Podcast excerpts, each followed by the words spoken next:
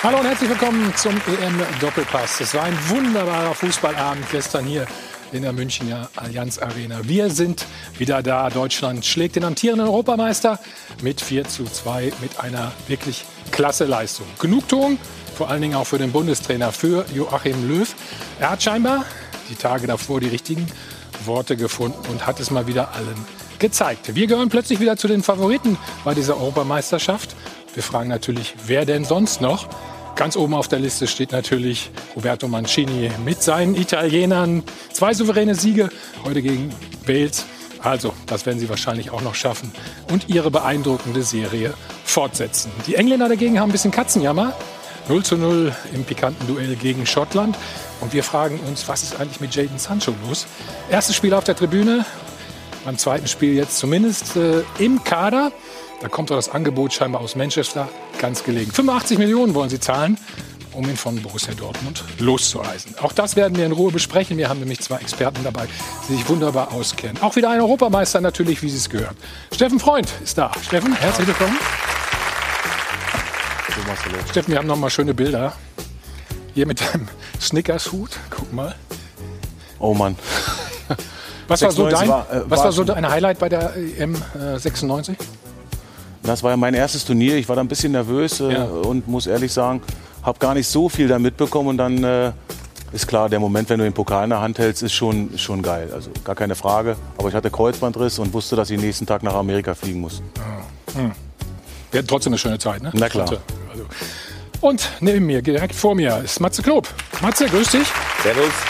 Hast gerade das Bändchen noch abgemacht? Warst du im Stadion? Ich, das, ich war im Stadion, genau, habe mir das Spiel direkt aus der Nähe angeschaut. Das, äh, ich habe mir gedacht, Vorbereitung ist alles. Gut. Ja, dann wir, sind wir schon zu zweit. Ne? Ja. er kennt sich besonders gut in England aus, ist freier Journalist. Raphael Honigstein. Raphael, herzlich willkommen. Und auch beim Spiel, ne? Du warst auch da, ne? Mhm. Also, ah, jetzt, guck mal, alle guten Dinge sind drei, sage ich an der Stelle. Äh, unsere beiden Sport 1-Experten sind auch da. Mario Basler, Mario.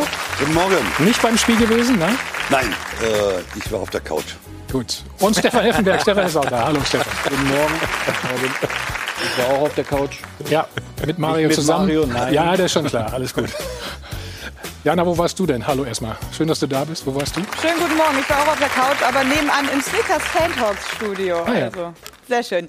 Schönen guten Morgen. Ja, man muss sagen, manchmal liegt nicht viel zwischen großer Enttäuschung und wahrer EM-Euphorie. Nach der Auftaktniederlage gegen Frankreich gab es mächtig Kritik. Viele haben auch Veränderungen gefordert auf dem Platz. Ja, und Jogi Löw hat gar nichts geändert. Mal wieder, kann man fast sagen. Man muss im Nachhinein aber auch sagen, alles richtig gemacht, Yogi. Und das ist nämlich auch unsere Frage der Woche. Haben wir doch das Zeug zum Europameister? Stimmen Sie da gerne mal ab unter sport1.de oder rufen Sie uns auch gerne an am Dopafon unter der 01379 011 011. Ja, wunderbar. Okay, es war eine holprige Vorbereitung der deutschen Nationalmannschaft. Dann kam die Auftaktpleite gegen den Weltmeister, gegen die Franzosen und die Erwartungshaltung vor dem Portugalspiel war sehr, sehr gering. Aber dann das tolle 4 zu 2, ein Befreiungsschlag auch und besonders für den Bundestrainer Joachim Löw.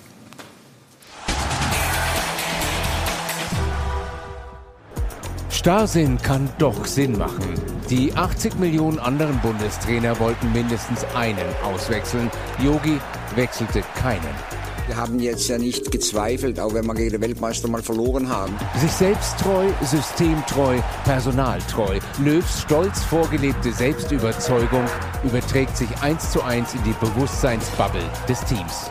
Natürlich war geplant, dass wir am Anfang äh, natürlich äh, zeigen den Portugiesen, dass wir nicht gewillt sind, das Spiel abzugeben. Das Autoimmunsystem des Bundestrainers blockte alle Selbstzweifel ab. Für Portugal wurde an der Auftakttaktik nichts revidiert, nur ein bisschen nachjustiert. Beide Außenpositionen haben bewusst auch höher gespielt in der Offensive als gegen Frankreich. Deswegen sind wir häufig auch in den Rücken der Abwehr gekommen.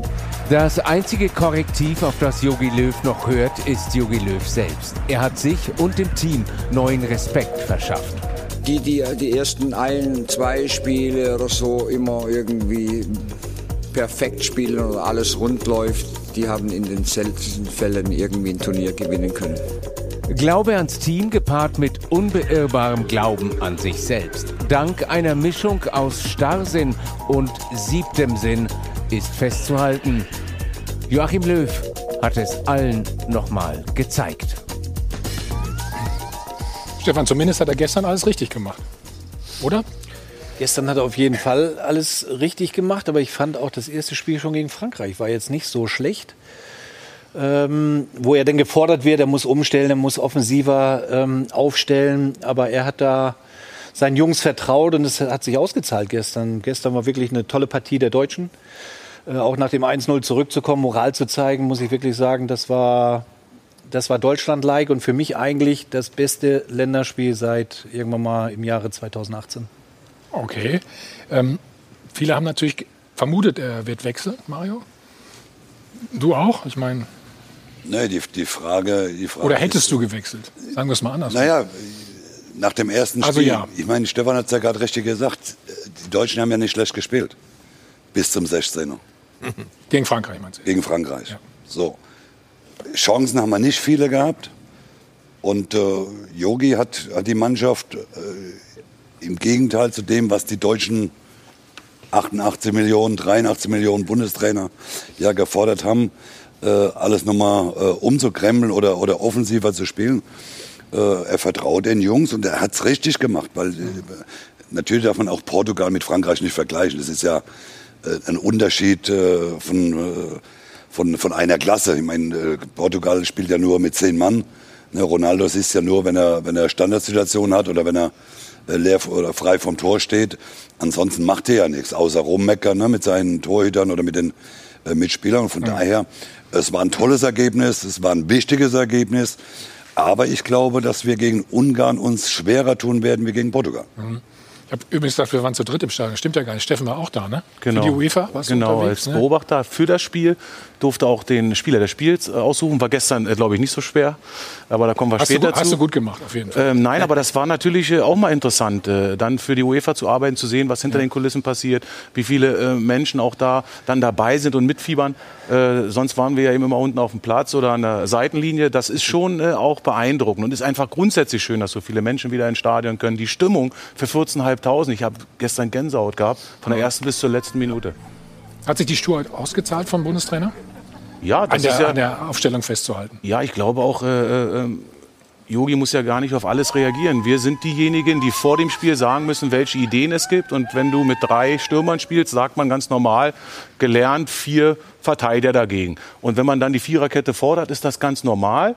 Wenn du aber so hoch presst und es schaffst, die Portugiesen gar nicht ins Spiel kommen zu lassen, dann ist egal, ob Dreier, Vierer oder Fünfer, dann funktioniert das und die Portugiesen waren von vornherein geschlagen. Auch wenn man das Tor sieht, äh, das ist ja unglaublich. Das passiert ja eigentlich in der Jugendmannschaft. Du hast einen eigenen Eckball und läufst dann in eine 4 gegen 1 Situation. Also das ist ja Wahnsinn. Und das sind die Schwächen, die, die, die, wir im Moment noch also haben. Also das, ne? was sich auf jeden Fall gestern taktisch ausgezahlt hat, war wirklich, das hat er ja gerade gesagt, dass er Gosens und Kimmich auf der rechten Seite, Gosens auf der linken. Seite extrem hochgeschoben hat. Die wurden dann abgedeckt von Rüdiger auf der linken, von Ginter auf der rechten Seite. Und das musst du ja dann auch erstmal verteidigen. Wenn du dann noch im Zentrum Müller hast, einen Gnabry hast, äh, einen Havertz hast, dann ist es auch nicht so einfach zu verteidigen. Und das haben sie, das war die taktische Umstellung. Und deswegen waren sie auch so, würde ich schon fast sagen, drückend überlegen. War, war es das, dass Müller wieder das machen konnte und durfte, was er will? War das vielleicht auch ein entscheidender Punkt?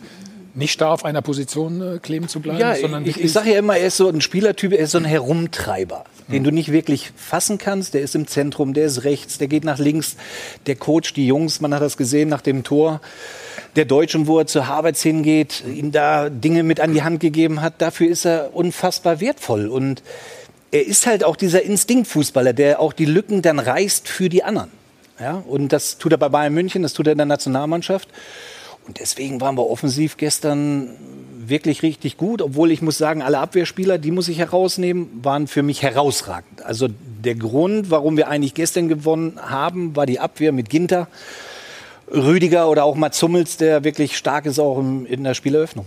Mats, und zwar vielleicht auch das, was uns immer ausgezeichnet hat, behaupte ich mal. Ne? Eine Reaktion gezeigt. 0-1 zurück, ne? aber dann ja, da war so, so ein schön kurzer Bruch im ne? Spiel schon. Also man hat schon so ein bisschen gemerkt, dass sie kurz mal, nach, lange, ne? mal kurz nachdenken so. Und ich dachte schon so, na, die werden doch jetzt nicht wieder in, die, Mhm. in das verfallen, was in, beim Frankreich-Spiel auch so ein bisschen war. Da hat man es ja auch gemerkt.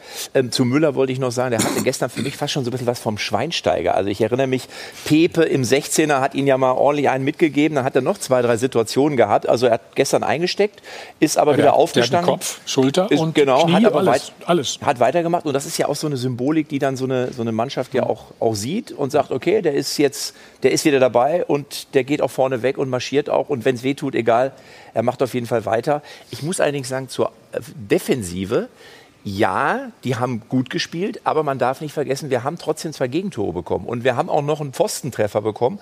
Und wenn wir dieses Spiel gegen die Franzosen sehen, wo wir eigentlich drei Gegentore bekommen haben, dann müssen wir an der Defensive, ist meine Meinung, ein bisschen noch was machen. Gut, aber zwei waren abseits, ne? Zwei. Ja, das ist richtig. Das aber, zählt nun mal, oder? Ja, gut, aber der, und, der, der, und so eine Offensive wie Portugal sie hat, die musste ja auch erstmal unter, unter Kontrolle haben, halten. Und ich finde, das haben wir wirklich richtig gut gemacht. Doch. Ja, Du kannst nicht alles verhindern, ist ja klar. Ähm, aber ich finde schon, dass wir es gut gemacht haben. Aber Ja, was bis- war bis dein Eindruck? Entschuldigung. Okay, na klar. Na, mein Eindruck war, dass die Mannschaft halt das System einfach viel besser umgesetzt hat. Es war viel schneller, die Seitenverschiebung hatte funktioniert. Im Frankreich-Spiel gab es einen einzigen Ball von Kimmich auf Gosens. Das ist eigentlich der Trick bei dem System, dass du von der einen Seite zur anderen schnell kommst, weil die verschieben nicht so schnell. Die Franzosen hatten wahnsinnig viel Zeit, weil es bei uns so langsam immerhin herging. Und es war gestern ein ganz anderer Zug drin viel mehr Schärfe im Passspiel, viel mehr Bewegung vorne und auch eine klare Besetzung der Position. Und natürlich war aber der Gegner, auch viel schlechter. Also der Gegner hat es eben nicht geschafft, die Außen richtig Das wollte ich zuzustellen. aber auch sagen. Also Pavard und Hernandez sind schon mal ein Unterschied zu gestern. Semedo, Semedo und stand eigentlich Guerrero immer hat ja einen ganz schlechten Tag gehabt. Ja, also da, die stimmt. beiden Außenverteidiger haben ja Kimmich und ganz besonders Gosens gar nicht in den Griff bekommen. Würde aber auch gerne noch mal zu der Aussage zurückkommen. Schon im Laufe der zweiten Halbzeit, Ja. also der Pfostenschuss von Sanchez, wenn da das 3-4 fällt, Ich wollte sagen, dann wird's nämlich eine enge Nummer. Äh, ich glaube, wir gewinnen am Ende, weil wir auch äh, es verdient hatten und die bessere Mannschaft sind. Aber wenn da das äh, dritte Tor fällt, dann fangen wir an zu schwitzen. ja. Haben wir auch so, ne? Weil es Stimmt auch, war warm, glaube ich, war ganz schön warm. Ich habe genau beobachtet. So, jetzt hören wir erstmal den Bundestrainer. Joachim Löw. Wir haben heute gerade auch nach dem Rückstand sehr viel Moral bewiesen, haben einen wirklich guten Spirit gezeigt, haben auch nach dem äh, 0 zu 1 nicht irgendwie den Faden verloren und die Ruhe und auch dann wieder die Dynamik. Das haben wir irgendwie gut aufrechterhalten in diesem Spiel. Wir haben uns echt viele gute Möglichkeiten rausgespielt. Mario, ist er so ein sturer Bock, weil er sowieso weiß, er hört auf? Oder ist es seine Überzeugung? Also ich glaube nicht, dass ein Trainer äh, etwas macht, weil er ein sturer Bock ist. Ich glaube einfach, wie es Stefan vorhin ja schon gesagt hat, er hat einfach an diese Elf auch geglaubt. Nochmal, man, man darf nicht vergessen, wir haben gegen Frankreich zwischen den Strafräumen eigentlich ein hervorragendes Spiel gemacht. Klar haben wir nicht viele Torchancen herausgearbeitet, aber vom Grund her hat die Mannschaft gar nicht so schlecht gespielt. So, und deswegen, er war einfach, oder Vielleicht hat sie auch in den letzten vier Tagen im Training keiner aufgedrängt, dass er sagt, ich muss jetzt, ich kann irgendwie was verändern oder ich muss was verändern. Und er hat die Mann, der Mannschaft vertraut. Und wenn sie, wie sie gegen Frankreich gespielt haben, wie sie gestern gegen Portugal gespielt haben, gibt es meines Erachtens auch gar keinen Grund, gegen, gegen Ungarn irgendwas zu verändern. Außer es wäre jetzt einer müde, verletzt oder wie auch immer. Ansonsten äh, wird er die Mannschaft spielen lassen, äh, weil sie sich vielleicht auch jetzt halt besser gefunden hat. Wir müssen auch sagen, wir haben bisher gegen zwei Mannschaften gespielt, die eigentlich den Ball nicht haben wollten. Und Ja. Portugal äh, wollen schon gerne Ballbesitz haben. Sie ja, aber sie standen sehr, sehr tief. Der nicht das Spiel Hälfte. gestern, du hast ja allgemein gesagt, Portugiesen haben oft viel Ballbesitz Also gegen und wollen uns schon nach vorne standen spielen. sie Gegen hinten drin und haben sie nur gefühlt gekontert 100% erstmal. Ballbesitz. Aber ich fand auch, dass sie sehr tief standen. Ein und Ronaldo stand auch vorne rum. Ja, und man, also, also wenn man sagt, wenn man, man, es waren zwei Mannschaften, die den Ball nicht haben wollten, dann frage ich mich, warum ist Frankreich Weltmeister, Portugal Europameister amtierend? Aber das Ja, weil ist der sie nicht den Spielweise. Das ist haben der wollen, Spielweise. funktioniert das nicht. Das ist der Weil Spielweise. sie gut im Konter sind, oder? Ja, da, das gebe ich dir aber recht. Also Frankreich hat auch schon das WM-Finale gegen Kroatien seinerzeit jetzt nicht mit dem super Hurra-Fußball gewonnen, Ja, sondern die haben stimmt. immer Ja, tief defensiv gestanden und haben dann wirklich ihre Konter, ihre schnellen Leute ausgespielt. Und jetzt könnte man auch sagen, da ist die deutsche Mannschaft in den ersten 20 Minuten gegen Frankreich ein bisschen in die Falle getappt. Es sah ja sehr gefällig aus, aber es ist nichts bei rumgekommen. Das hat Thomas Müller gestern übrigens noch erwähnt. Er hat gesagt, Ja. die Franzosen haben uns sehr gut aussehen lassen. So, das war so genau. ein bisschen auch das passiert. Aber ich erwähne das nur, weil natürlich ähm, diese Taktik mit den hohen Außenstürmern äh, oder äh, sorry, äh, Flügelspielern, die wir haben, Ähm, die sieht gut aus, wenn du halt viel Zeit hast am Ball. Wenn du jetzt äh, gegen eine Mannschaft kommst, die in der Mitte auch mal dich angreift und dann stehst du mit äh, Toni Kroos und Ilkay Gundogan da, da bin ich eben noch gespannt, ob dieses neue System so wirklich funktioniert. In, das war das äh, Problem gegen Frankreich, wie du schon gesagt hast. Ne? Ja, aber auch gegen eine Mannschaft, die, die mehr den Ball haben wird, die zwischen den Linien spielen wird. Da weiß ich mhm. eben nicht, ob das System so 100 Prozent mhm. ist. Da musst du erstmal von außen dann wieder nach innen kommen nicht so einfach. Deswegen, wenn du vorher gesagt hast, hat der Bundestrainer alles richtig gemacht. Ja, wenn du gewinnst, hast du als Trainer alles richtig gemacht. Ist dieses System das beste System Dafür für die Mannschaft? Du gleich zahlen übrigens, ja. ist dieses, ja, zahle ich gleich. Ist dieses System das beste System für die Mannschaft, für das, was wir in der Qualität in, der, in dieser Mannschaft Und? haben, mit dem Mittelfeld, das wir haben? Da habe ich immer noch große Fragezeichen, ehrlich gesagt, auch nach dem Sieg gestern. Aber wie hättest du sonst spielen wollen? Goretzka ist noch nicht. Also ich würde Kimmich 100%. nie nach rechts außen stellen. Egal, der kann das natürlich, aber ich würde sagen, als Didier Deschamps, würdest du Conte nach rechts außen stellen? Der würde das auch können. Aber du raubst der Mannschaft so viel, meiner Meinung nach, in der Mitte, wenn du ihn da wegziehst. Das hat gegen Portugal funktioniert, das hat gegen Frankreich in Teilen funktioniert. Funktioniert es gegen die italienische Mannschaft? Funktioniert es vielleicht gegen die Franzosen nochmal? Ich bin nicht, ich bin nicht restlos überzeugt. Und ehrlich gesagt, diese Zweifel existieren auch in der Mannschaft und natürlich bei Kimmich selbst, obwohl genau, er das ja. nicht zugeben kann. Das hatten wir ja genau. schon mal mit Philipp Lahm. Nee, das, ist ja gut das ausgegangen. Stimmt, das stimmt aber auch. Also Kimmich ist auf beiden Positionen so gut, dass er da gesetzt ist. Und wenn du natürlich rechts jetzt Klostermann fällt aus, du einfach ja, auch nicht die Alternativen hast wie in anderen Nationen. Frankreich äh, lässt da Pavard spielen und die spielen ja mit einer defensiven Viererkette. Da sind mhm. eben die Außenverteidiger auch mögliche Innenverteidiger. Äh, wir spielen mit einer Dreierkette und haben dann jetzt offensive Außen. Also Kimmich auf der Sechs sehe ich auch viel lieber, weil wir, wenn dann diese Spiele kommen, wo du das Gefühl hast, du brauchst äh, jemand im Zentrum. Gegen Frankreich hatten wir diese Phasen 3 gegen 2 dass einfach Pogba, Kanté und Rabiot dann eben gegen Groß und Gündogan gespielt haben. Und dann hatten wir diese Momente, wo sie uns dann auch ausgespielt haben. Aber dann brauchst du natürlich, wenn du Dreierkette spielst, brauchst du, man hat es ja gesehen beim Gegentor, wie schnell du dann auf einmal äh, offen stehst und wie schnell auf einmal das Gegentor da ist. Also ich finde, du musst dich schon, du musst natürlich auf der Außenposition auch einen haben, wo du weißt, der ist schnell, der ist auf Zack, weil das jetzt Mats Hummels nicht der Allerschnellste ist, das haben wir jetzt ja schon gesehen. Also von daher, und wenn Goretzka wiederkommt, aber wir haben ja außen sonst keinen, ne? deswegen. Ja, ja, muss nein, nein, nein ich sag ja, aber deswegen du, ne? ist es, ist, ist, geht ja nicht halte ich diese Entscheidung ja, du kannst für Matthias Ginter schon als, als defensiven rechten Verteidiger ohne weiteres genau. spielen lassen. Das, wir haben ja auch die WM gewonnen mit vier Innenverteidigern in den ersten vier Spielen. Das war nicht ideal, aber du standest hinten erstmal sehr, sehr waren gut. Ja auch, waren ja auch vier, war eine Viererkette. Ja, ja.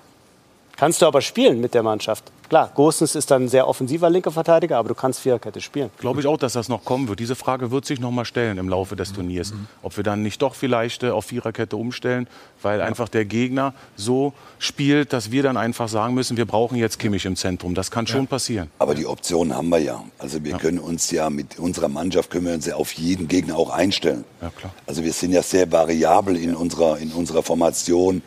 Äh, jetzt hat, hat, er zweimal mit der Dreierkette gespielt, das hat alles funktioniert. Der wird sicherlich auch dann irgendwann mal ins Spiel kommen, äh, äh, wo er sagt, so, jetzt müssen wir das System ein bisschen verändern, wir müssen uns auch vielleicht ein bisschen anpassen an den Gegner und dann brauchen wir halt, äh, ich glaube, wenn wir nochmal auf Frankreich treffen würden, ich könnte mir schon vorstellen, dass er dann hingeht und ändert die Dreierkette auf die Viererkette, weil er natürlich dann schon gesehen hat äh, mit den schnellen Offensiven. Mbappé und so, die musste man ein bisschen den... Bitte? Bei Mbappé musst du den mal ein bisschen in den Raum Ja, und, und ich glaube, da, heißt wenn, wenn, das, wenn das Spiel nochmal kommt, äh, äh, im Halbfinale vielleicht, dann, äh, dann, dann, dann wird er sicherlich sich schon Gedanken machen, ob er dann nicht gegen Frankreich die Viererkette spielen wird. Also, Aber nochmal, unsere Mannschaft bringt ja alles mit. Also wir haben ja Optionen. Äh, wie du schon sagst, Kinder kann theoretisch recht spielen. Da kann man, wenn Süle äh, vielleicht in den nächsten drei Tagen noch drei Kilo abnimmt, äh, vielleicht kann er dann auch Innenverteidiger spielen. Also wir haben ja genügend Optionen, wo wir unsere, unser System völlig äh, umstellen können. Also du bist schon beim Halbfinale, das ehrt dich sehr. Wunderbar. Lass uns erstmal gegen Ungarn noch glaub, spielen. Vorher können wir nicht gegen Franz Frankreich nochmal kommen. Na, hast du schon ausgerechnet? Ist naja, so? aber ich gefühlt. Ach, so. ach, du, dein Bauchgefühl. ja, ja, das ist ja manchmal, das taugt ja manchmal auch zu etwas. Ja. So, gleich wollen wir natürlich noch den Star des Matches heißt. Das heißt nicht mehr Man of the Match. Ne? Genau. Ne? Du hast ihn, Star of the Match. Du hast ihn auch gewählt, äh, wo wir gleich noch zu Wort kommen lassen und auch würdigen. Und dann schalten wir ins DFB-Quartier nach Herzogenaurach. Patrick Berger steht für uns bereit. Werbung Anfang. Werbung Ende. So, wir sind wieder zurück beim EM-Doppelpass. Gratuliere nochmal der deutschen Fußballnationalmannschaft zum ersten Sieg. 4-2 gegen Portugal. Und einer war natürlich herausragend.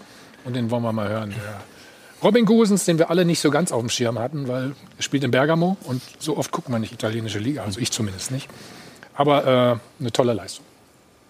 Wir haben uns heute vor allem mal, mal auch offensiv belohnt für das, was wir, was wir jedes Spiel jetzt eigentlich auch ähm, reingehauen haben. Die beiden Spiele jetzt auch gegen Frankreich, glaube ich, haben wir, haben wir sehr, sehr viel gut gemacht, vor allem in der, in der Defensivleistung. Heute haben wir auch in der Offensivleistung noch mal einen draufgepackt, ähm, haben alle an einem Strang gezogen und haben uns dieses Spiel heute auch endlich mal äh, verdient, glaube ich. Ja, die, die Fans haben gefeiert, äh, äh, Gesänge in den Stadien oder im Stadion waren da. Ähm, wir haben uns gegenseitig gepusht, äh, haben auch mal Defensivleistungen gepusht. Ja, einfach nur eine Grätsche, wo der Ball dann auf die Tribüne fliegt, wurde gefeiert. Das ist doch affengeil und äh, da, da freuen wir uns einfach drüber. Der Affengeil ist immer schön. Ne? Ich finde, also das ist so, das ist genau so einer, der, der unserer Mannschaft gefehlt hat. Der hat gestern, ich habe das Interview nach dem Spiel auch dann gehört, wo er gesagt hat, Mensch, und wenn ich hier ein Tor mache, dann geht mir einer ab und dann mache ich eine Hütte und Affengeil. Jetzt kannst du sagen, na ja, das ist vielleicht nicht ganz so gefeilt in den Aussagen, aber ich glaube, das ist einfach echt, das ist einfach ehrlich, das ist authentisch und mir gefällt der Junge richtig gut. Wobei wir das Wort also nicht nur wegen seiner spielerischen, einfach so von seinem ganzen Auftreten. Das ist einfach, das ist erfrischend, wenn ich das einfach mal so formulieren darf. Wir wollen jetzt den Begriff nicht überstrapazieren. Ne? Affengeil, stell es mal gerade vor, ich weiß gar nicht. Woher der kommt so richtig. Ne? Aber ist ja, ja gut, also wir können, komm, das wollen wir jetzt, ich wollte es gerade sagen, wollen wir jetzt wieder Nein. jedes einzelne Wort umdrehen. Also du, du weißt ja, ich finde einfach, ich glaube in dem Moment ist er einfach ein, ein Spieler, der eine tolle gut. Leistung gebracht hat, der zu Recht, finde ich, Man of the Match wurde ja. und der einfach, einfach so ist, wie er ist und das finde ich gut. Und es gab Star of the Match. Hm? Ja. Star auf dem Match. Und doch nicht so pingelig, so Mensch. Also, es war ein affengeiles Spiel, es gab affengeile Tore, unter anderem dieses. Der Spielzug der Woche wird präsentiert von Stahlberg. Für jeden Job das passende Werkzeug. Ja, das war auch ein affengeiles Tor, könnte man da, glaube ich, sagen. Das 3 zu 1 erzielt durch Kai Havertz, aber vorbereitet, und darum geht's ja durch wen? Na klar, durch Robin Gosens. Wir sehen es hier. Müller spielt den Ball also auf Außen, dann die schöne Hereingabe von Gosens und das Tor von Kai Havertz. Vielleicht ein Wort zu Kai Havertz. Er ist damit übrigens auch jüngster Torschütze der EM-Geschichte im deutschen Team. Also ist auch nicht so schlecht mit seinen 22. Aber klar, am Ende des Tages Man of the Match, Star of the Match natürlich Robin Gosens. Präsenz.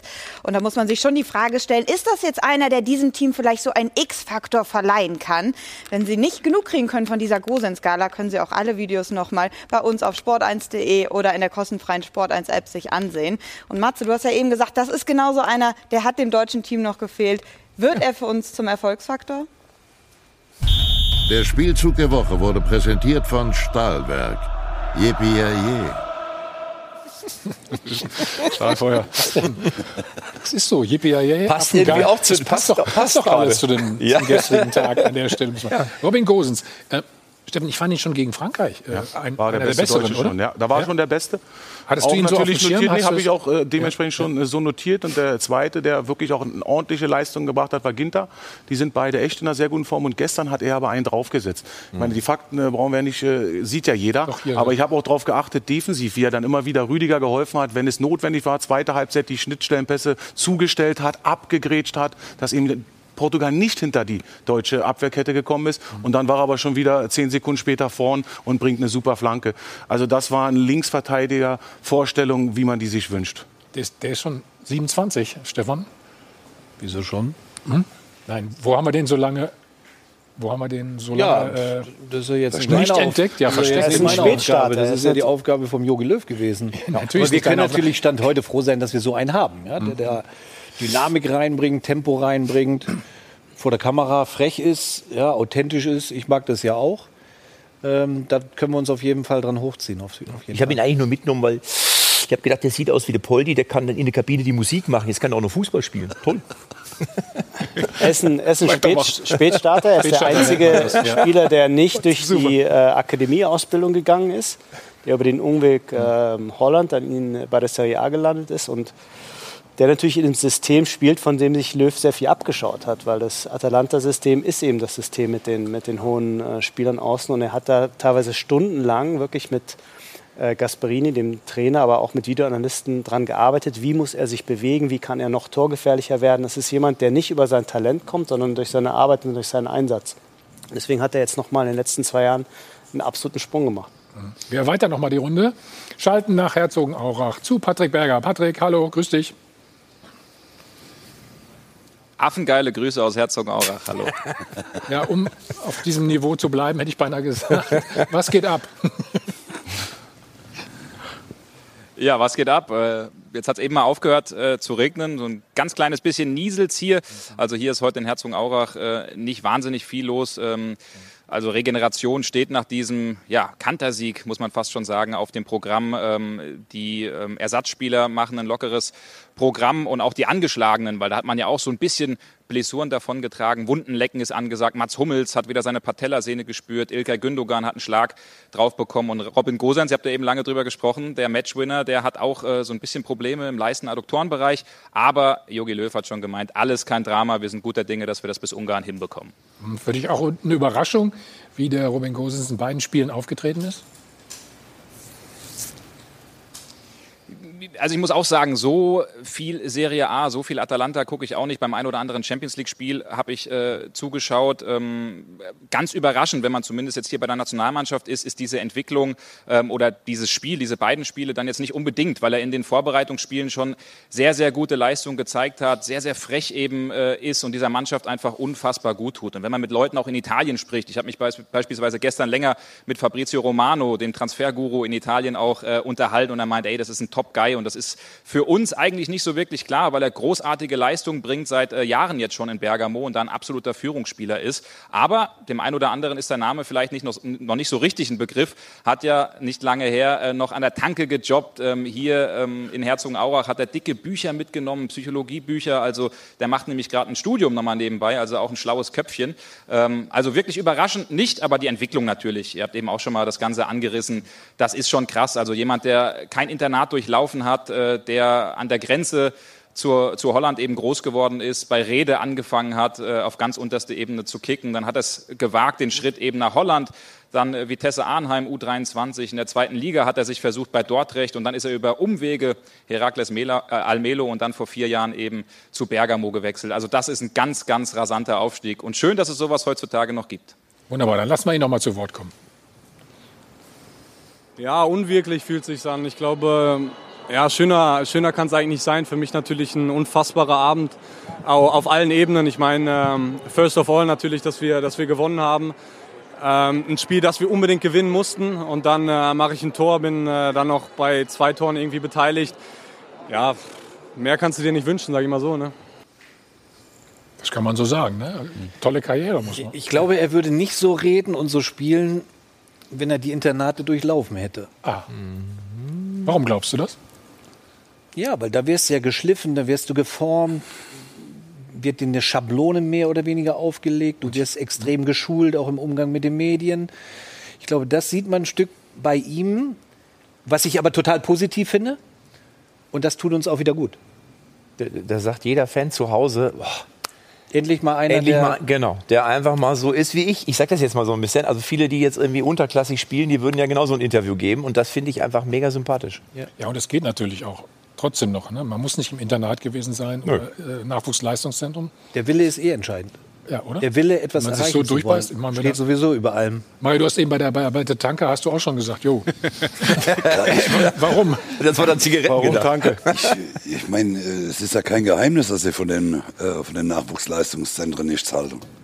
Das ist für mich der größte Unfug, was es gibt. Ich meine, du kannst ja gucken, es gibt äh, zwei, drei, vier Vereine, die jedes Jahr mal einen Spieler aus dem Nachwuchsleistungszentrum rausholen. Äh, und der Rest äh, äh, hast dann, es ist ja äh, etwas Aufgedrängtes. Das Ja, aber müssen so, sie so machen. Kimmich ist da auch rausgekommen. ne, Ja, aber Kimmich, das Ausbildung. ist ja auch schon ein paar Jahre jetzt her. Aber guck doch mal die letzten Jahre, wer ist denn Ach, richtig aus Jungen. dem, Na- genau, aus dem Nachwuchs gekommen? Es sind ja theoretisch oder auch praktisch werden die Spieler ja gekauft und dann ins Nachwuchsleistungszentrum gesteckt mit 13, 14, 15. Äh, ich habe auch, ich habe das Höchste, was ich gespielt habe, war Südwestauswahl damals.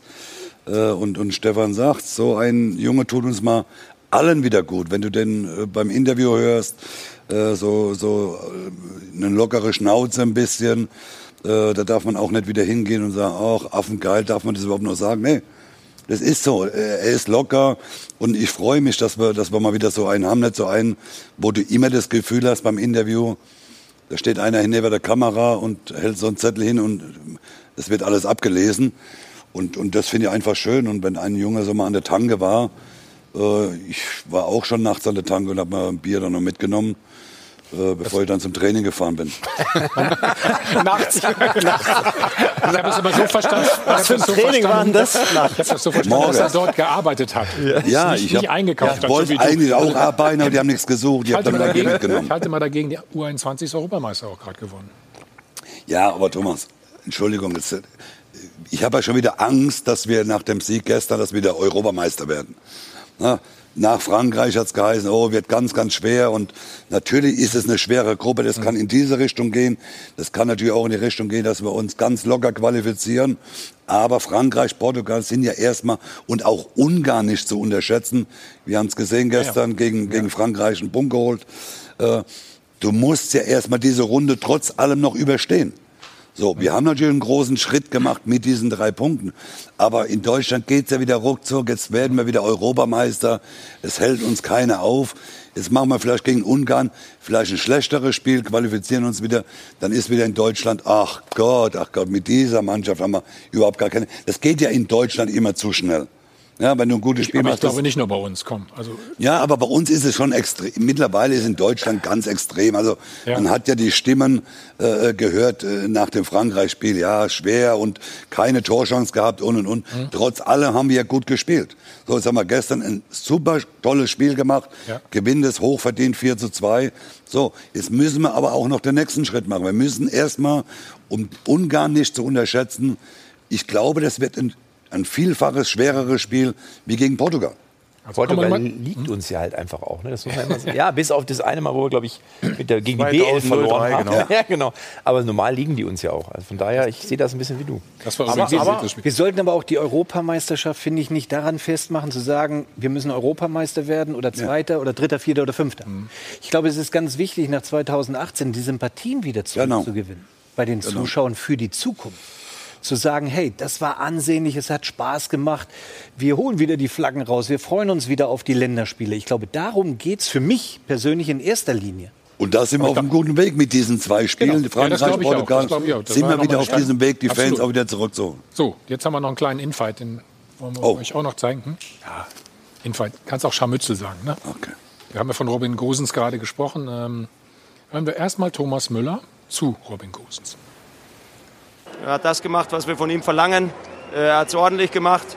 Ähm, ja, nur 60 Minuten, muss man auch mal sagen. Gut, er spielt in Italien, äh, weiß ich nicht. Äh, aber ja, darf er gerne öfter liefern. So, da kommt. Ja, der, der hat das zu mir direkt nach dem Spiel gesagt. Er meinte auch direkt zu mir, ähm, wie, wie kannst du nach 60 Minuten runtergehen? Ähm, und dann habe ich gesagt, besser äh, 60 gute Minuten als, als schlechte 90. Und äh, dann hat er gelacht und äh, ich glaube, damit äh, ist das Thema durch. Heiko Niederer von der Bild. Das Problem ist, dass er, nach, wenn er schlechte 60 gehabt hätte, wäre er auch runtergegangen. Ja. Ja, aber so kann. Er, er Lieber darf ja 60 gute als 90 schlechte. 90 Also hätte er ja schlecht nie gespielt. Das war 60 natürlich auch ein runter. guter Witz von, von Thomas, aber es ist nicht mehr so, dass in Serie A wirklich nur langsam und defensiv gespielt wird und keiner bewegt sich. Also das hat sich ein bisschen verändert in den letzten Jahren. Ähm, Und da ist Atalanta und auch ein super Beispiel dafür, weil die laufen rauf und runter. Deswegen passt er so gut in, die, in diese Mannschaft auch. Und ich wollte nochmal den Punkt betonen, ähm, der DFB hat ja wirklich Probleme gehabt, mit der, mit der Öffentlichkeit so eine richtige gute Beziehung wiederherzustellen in den letzten Jahren. Man, es, man hatte so das- Gefühl der Entfremdung. Naja, sie haben ja auch nicht so viel dafür getan, erstmal. Ne? Also, Ja, hat mit Ergebnissen natürlich auch zu tun, hat vielleicht auch mit den immer. Charakteren zu tun, aber deswegen passt dieser Großens halt so wahnsinnig gut, weil jeder da so einen Bezugspunkt hat. Und du hast Podolski so im Spaß angesprochen, aber das ist natürlich so ein Typ, der die Leute mitnimmt und einfängt, ja, und das tut der Mannschaft sehr, sehr gut. Ja, es, es wirkt halt nicht so geplant oder konstruiert. Wir haben jetzt irgendeine Kampagne, die jetzt vielleicht dann irgendwann mal einschlägt, sondern da kommt einer, der fightet, auch schon gegen Frankreich. Ich erinnere mich, da hat er, das war jetzt keine schöne Szene, als er, glaube ich, mit dem Knie irgendwie den Franzosen am Kopf getroffen hat. Aber man hat halt gesehen, der ist unglaublich gallig, der will unbedingt. Ähm, und dann eben haben wir schon gesagt, die Aussagen. Und das ist manchmal besser als irgendeine Agentur, die irgendwas erfindet. Ich glaube, es geht, so gut. es geht einfach mal wieder um Fußball, habe ich, So, hab ich genau. so, also mehr um Fußball als um andere Dinge. Patrick, ähm, wir haben gerade angesprochen, oder du hast gerade verfolgt, äh, dieses sogenannte Scharmützel zwischen äh, Robin Gosens und Thomas Müller. Die Rolle von Thomas Müller, wie würdest du die definieren? Wie wichtig ist er? Ja, total wichtig. Da haben wir jetzt die Tage ja auch oft äh, und ausführlich drüber gesprochen. Nicht nur Mats Hummels, natürlich auch er, die beiden Rückkehrer, ganz äh, zentrale Stützen eben in dem System auch von Joachim Löw. Und äh, es ist jetzt auch nicht unbedingt so, dass sich in der Hierarchie komplett etwas verändert hat. Das wollten sie auch gar nicht. Also das war auch nicht das Ansinnen. Aber klar, durch ihre ganze Erfahrung, äh, durch, äh, durch die ganzen Spiele, die sie schon auch im Nationaltrikot gemacht haben, sind das natürlich Führungspersönlichkeiten. Und auch gestern, man hat es immer mal wieder gehört, gestern waren zwar 13.000 Zuschauer in der Arena, aber bis zu uns hoch ist es auch so ein bisschen durchgedrungen, wieder die Kommandos von Radio Müller. Also der ist einfach unfassbar laut, der läuft viel, der ackert viel. Gestern hat nicht alles immer geklappt, aber trotzdem unterm Strich ein sehr, sehr gutes Spiel. Er spielt diesen einen Chip-Pass ähm, beim 2 zu 1 auf Harvards, ist an der Entstehung des 3 zu 1 beteiligt. Also unterm Strich auch wieder ein sehr, sehr gutes Spiel von ihm, auf jeden Fall. Und Applaus gab es dafür auch, also nicht nur bei der Aufstellung, da hören wir auch mal so ein bisschen hin, da waren die Zuschauer ja fast mit am lautesten, als sein Name gerufen wurde. Und auch nach dem Spiel, also der sorgt für gute Laune und für gute Stimmung hier im Lager. Gut, wir machen kurz einen einzigen Spot, dann reden wir weiter über das gestrige Spiel. Und es gibt natürlich auch noch mal ein paar Probleme. Werbung Anfang. Werbung Ende. Jetzt äh, gebe ich mal rüber zu Jana und zu Stefan. Ähm, die schauen mal, wo wir doch vielleicht das ein oder andere Problemchen noch haben. Der Formcheck der Deutschen wird präsentiert von Unibet. By Players for Players. Ja, wenn ich Stefan an meiner Seite habe, bedeutet das, es gibt was zu analysieren. Und zwar das erste Gegentor, das 1 zu 0 der Portugiesen durch, na klar, wen sonst, Cristiano Ronaldo. Der beendet also seine Torflaute gegen Deutschland. Aber wir müssen schauen auf die Entstehung. Und jetzt bitte achten Sie mal auf den Strafraum und insbesondere auf Cristiano Ronaldo. Also es ist nämlich eigentlich eine deutsche Ecke, ausgeführt durch Toni Kroos. Geklärt durch Cristiano Ronaldo. Bernardo Silva startet dann da nach vorne, verlagert nochmal auf Diogo Jota. Und Cristiano Ronaldo von einem Strafraum in den anderen. Er hat es geschafft, unsere Restverteidigung nicht. Was war da los? Kai Havertz sieht ihn ja sogar noch, läuft aber irgendwie nicht mit.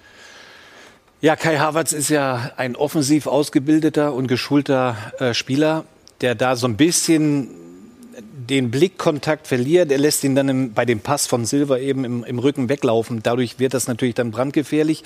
Ich muss aber zu der Situation sagen, man kann auch nicht alles verteidigen. Und wenn man will, kann man auch überall einen Fehler suchen. Das haben die Portugiesen schlichtweg super gespielt, mit einem hohen Tempo, wie die Deutschen dann nicht mehr hinterherkamen. Aber vielleicht war das auch ein Weckruf für dann das Spiel, was dann danach kam. Aber Thema Standards ist ja schon eins. ne? Im vergangenen Spiel gegen Frankreich konnten wir unsere nicht nutzen für Tore. Jetzt fällt aus unseren Standards sogar noch ein Gegentor. Äh, Das muss man doch im Training schon mehr verfolgen. Ja, aber so ein Tempo, was ein Ronaldo nach wie vor hat, oder diese Genialität der, der Spieler um, äh, um ihn herum, der dann eben perfekte Bälle auch spielt, das kannst du schlichtweg dann auch nicht verteidigen. Da muss man dann auch mal sagen, da waren die, in, die Portugiesen in der Szene einfach Weltklasse und so gut für uns in der Rückwärtsbewegung. Und das muss man dann auch mal ähm, akzeptieren und nicht sagen, da war, war irgendetwas Falsches oder warum sind die Innenverteidiger nicht zurückgekommen. Nein, bei der Standardsituation sind nun mal die Innenverteidiger Rüde, Rüdiger, Ginter und Hummels vorne, die dann in der Rückwärtsbewegung das Tempo dann auch nicht haben. Und Ronaldo, wenn der mal anzieht, den kannst du eh nicht stoppen. Vielen Dank, Stefan. Ich weiß, dass Mario ähm, sich explizit mit dem Thema Standards in der deutschen Nationalmannschaft beschäftigt. Ich bin gespannt, was der dazu Jetzt sagt. darfst du hier kommen. Nein, du kommst erst mal hier hin und sagst.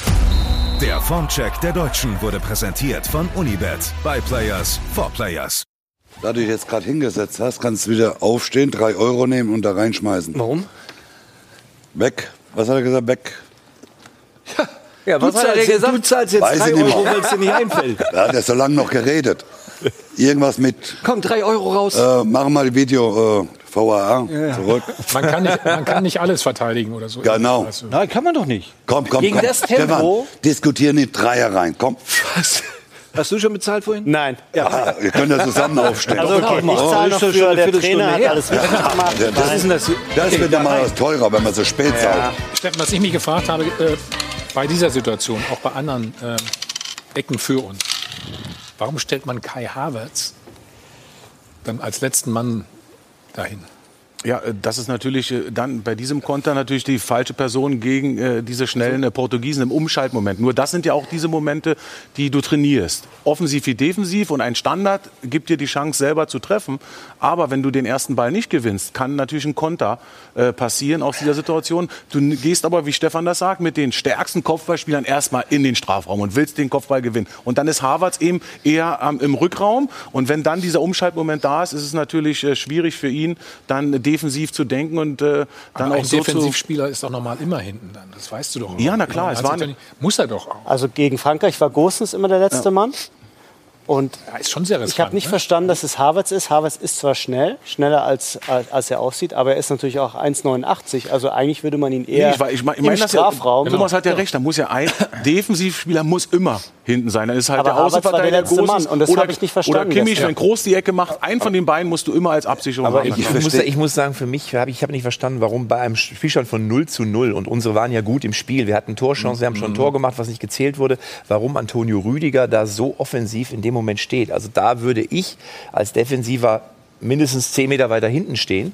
Ähm, ja, er kann an den Ball kommen, aber da kann man auch einen anderen hinstellen. Also das war für mich so ein bisschen... Nee, aber das kann ja Thomas beantworten. Also die Innenverteidiger, die nach vorne gehen und den Kopfball gewinnen sollen, die denken Ja, aber nur der- aber offensiv dann muss er- in dem aber dann muss er weiter vorne- dann muss er noch weiter vorne stehen. Frag Der steht Thomas, auf so einer das komischen ist, Das ist Position. deine Aufgabe, da habe ich abgesichert. Sag, du gewinnst Genau. den Kopfball, du machst das Tor für uns. Wenn nicht, lauf ich zurück und Ja, aber sicher du- den Konter. Aber du warst eben defensiver Spieler oder defensiv denkender Spieler, sagen wir mal, in dem Moment dann. Ja, was ich aber meinte jetzt, weil Matze sagt, ein Rüdiger muss auch schon äh, defensiv denken, das machst du nicht bei einer Standard. Der Nee, geht in den. Ball und will den Kopfball gewinnen. Und wenn du dann den Ball verlierst, kann schon mal ein Umschaltmoment auch dann ein Rüdiger es nicht mehr schaffen, zurückzukommen. Ist doch klar, weil in dem Moment, wo du den Kopfball Aber verlierst, ich weiß geht der Ball doch, nach aber ich weiß doch um die geht los. Qualitäten von Cristiano Ronaldo und ich weiß doch darum, wie schnell der ist. Der ist 36, aber der ist ja immer noch pfeilschnell.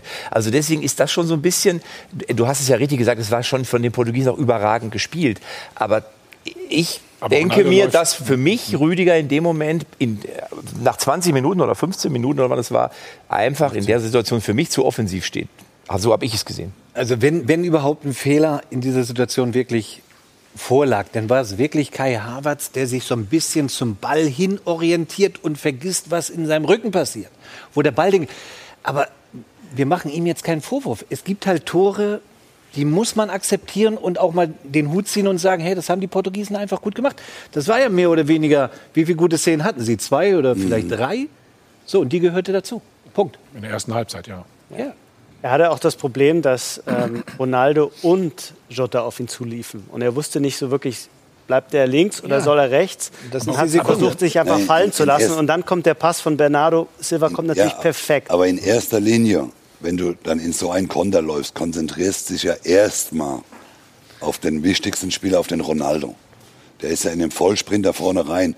Und du siehst da bei Havertz, wie er sich dann ein bisschen mehr in die Mitte orientiert, weil theoretisch hätte man ja auch dem Ronaldo den Ball mit einem Chipball äh, spielen können. Und du fokussierst dich natürlich erstmal ein bisschen mehr auf den Ronaldo und du verlierst natürlich den, wie Stefan sagt, den äh, Spieler im Rücken ein bisschen aus dem Auge.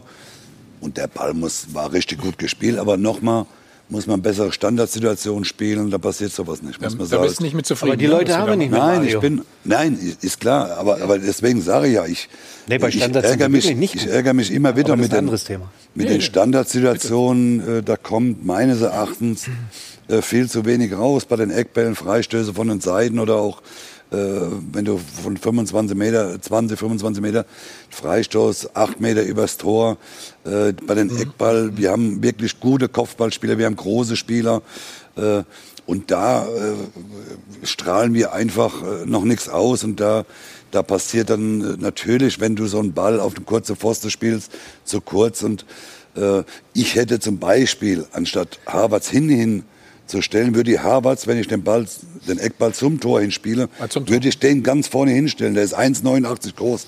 Der weiß offensiv zu denken.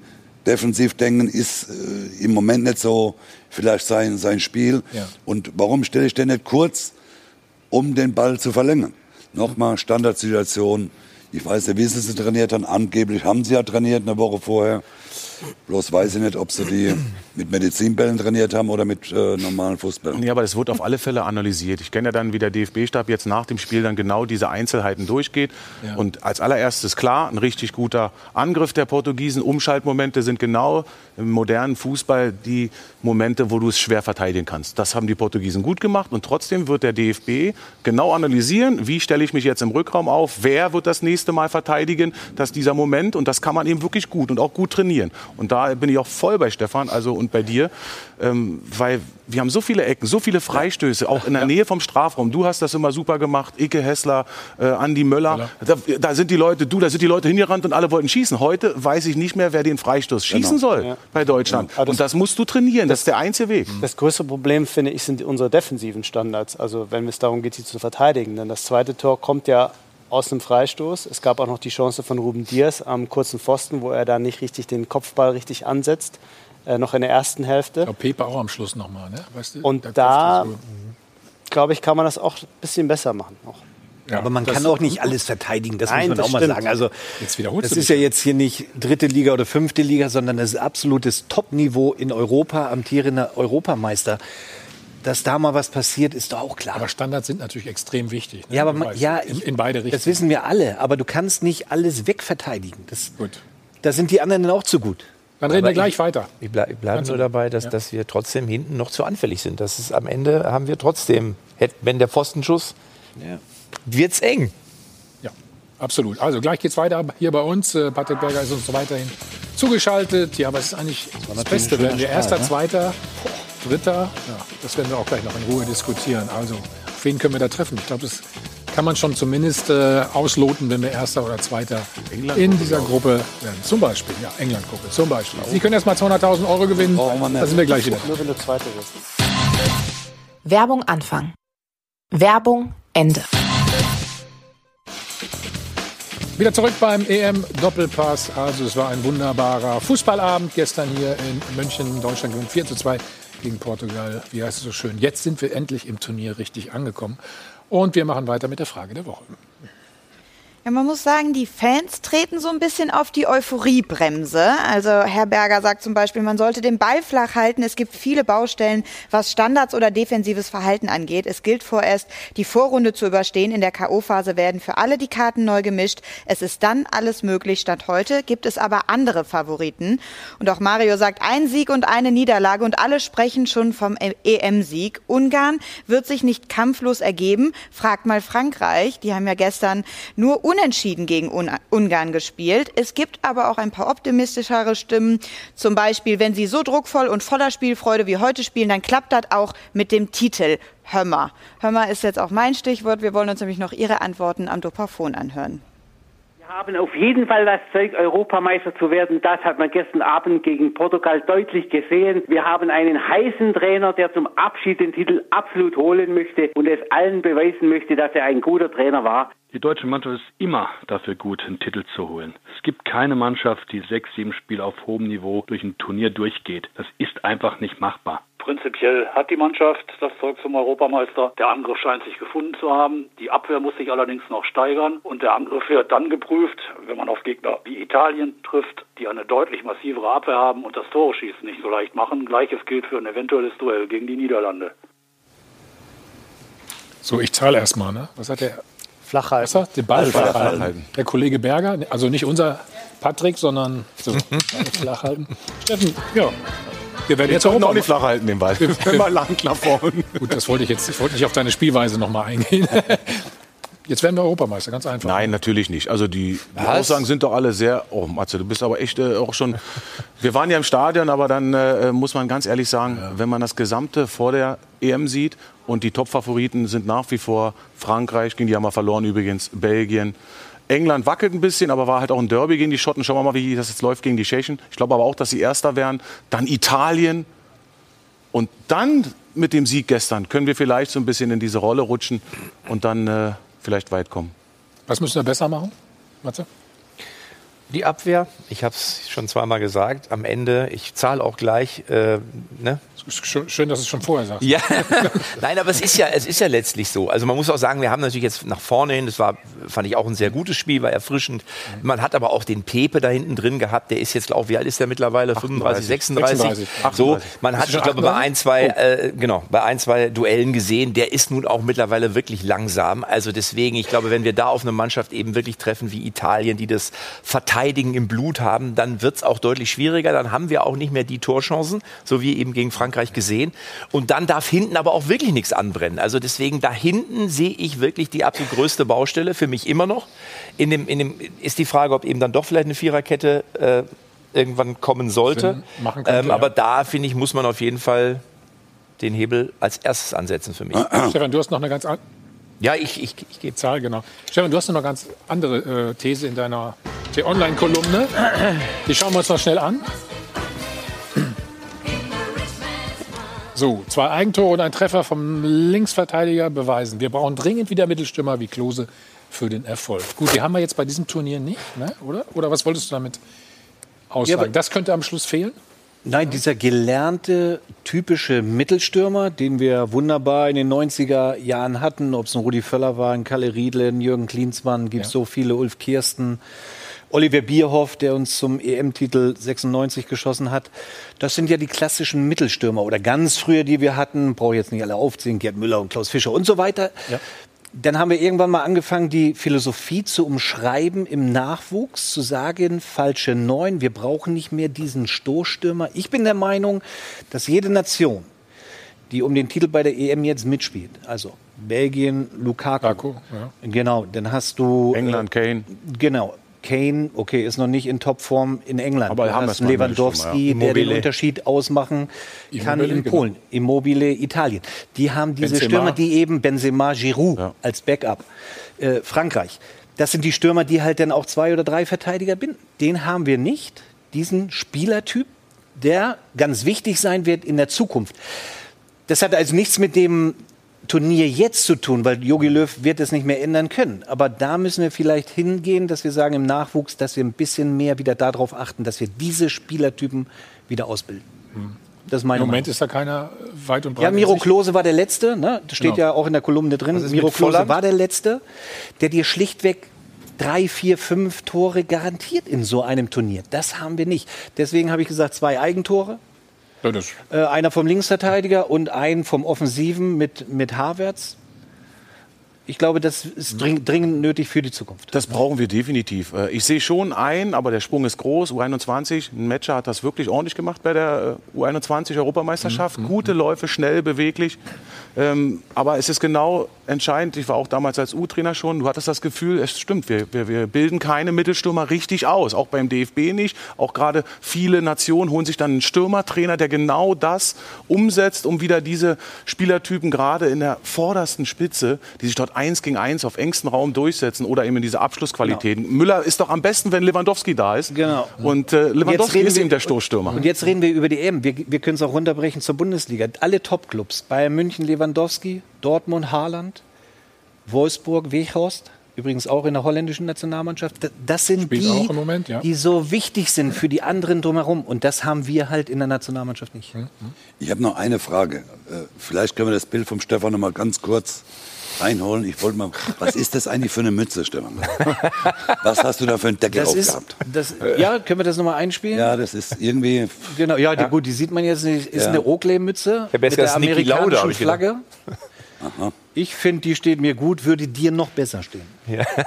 Ich, So, jetzt vielleicht bringst du kleinen- jetzt mal eine mit, dann probiere es mal.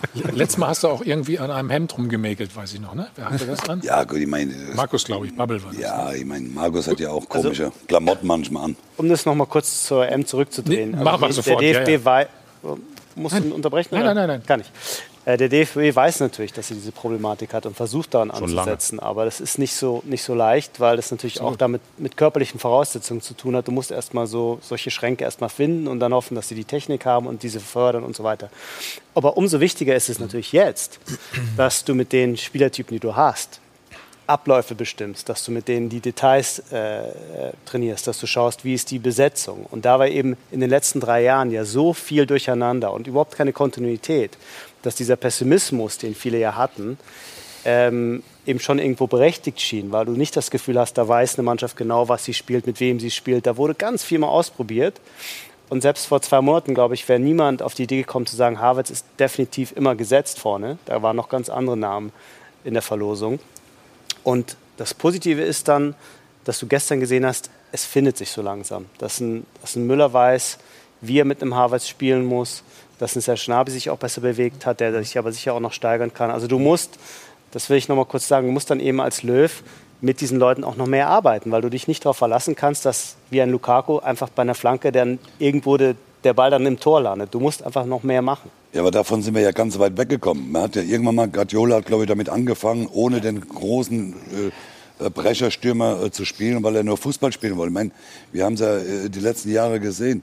Es wird ja nur noch selten geflankt, weil diese großen Stürmer vorne fehlen, weil man ja genau. darauf verzichtet, man will ja Fußball spielen. Man will ja den Ball ins, ins Tor dribbeln, am besten mit dem Doppelpass noch.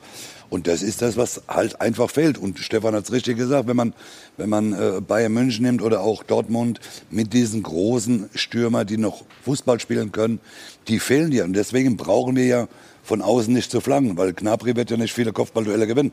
Ja. Gegen England oder gegen, gegen die Franzosen. Die Vorgabe war ja, ja immer flach reinzuspielen. Ja, ist ja, klar. Ja Geht ja nicht anders, weil wenn du einen also, Meter 25 Stürmer hast, da brauchst du keine hohen Bälle zu spielen. Gegen Frankreich kam ja irgendwann Kevin Volland rein, ich glaube fünf Minuten vor Ende. Und da habe ich von einigen, von einigen Fans, Seite. genau, von einigen Fans, wieso stellt er den denn jetzt nach hinten? Also gefühlt nach hinten. Also das wäre jetzt mit einer gewesen, wenn er denn schon kommt, hätte ich ihn einfach mal wirklich vorne reingestellt, dass er genau diese Position zumindest imitiert oder wie auch immer. Also ich meine, die Flanken waren auch eine Katastrophe gegen Frankreich. Die gingen ja überall hin, aber nicht äh, auf unsere Leute. Also von ja. daher, das habe ich dann auch nicht verstanden. Wenn du schon den Spieler bringst, ja, dann stell ihn doch dahin, wo er vielleicht ein Tor machen kann, aber nicht nach hinten. Das macht Sinn. So, Oder? Absolut. Ja, gute Idee. Jetzt kriegst du aber drei Euro, weil du ja, gut ja. ja. Kann er wieder raus. Dann lass uns mal äh, schon auf Mittwoch, also vorausschauen. Ich habe eben aus Versehen Donnerstag gedacht. Ich habe das Spiel natürlich schon abgehakt, ne, weil wir hoffentlich weiterkommen. Steffen, wir blicken mal auf die Tabelle im Moment, Ausgangsposition. Wir sind Zweiter. Ne? Es zählt der direkte Vergleich übrigens, muss man sagen. Ne, um genau, und ein Punkt reicht erstmal. Also mit, mit einem Unentschieden sind wir definitiv durch. Das ist erstmal eine sehr gute Nachricht. Das gibt auch ein bisschen Sicherheit. Hätten wir eben nur Unentschieden gestern gespielt, dann ist der Druck enorm. Weil du dann super Favorit bist, musst gewinnen gegen Ungarn und dass die auch ein bisschen verteidigen können, wissen wir jetzt schon.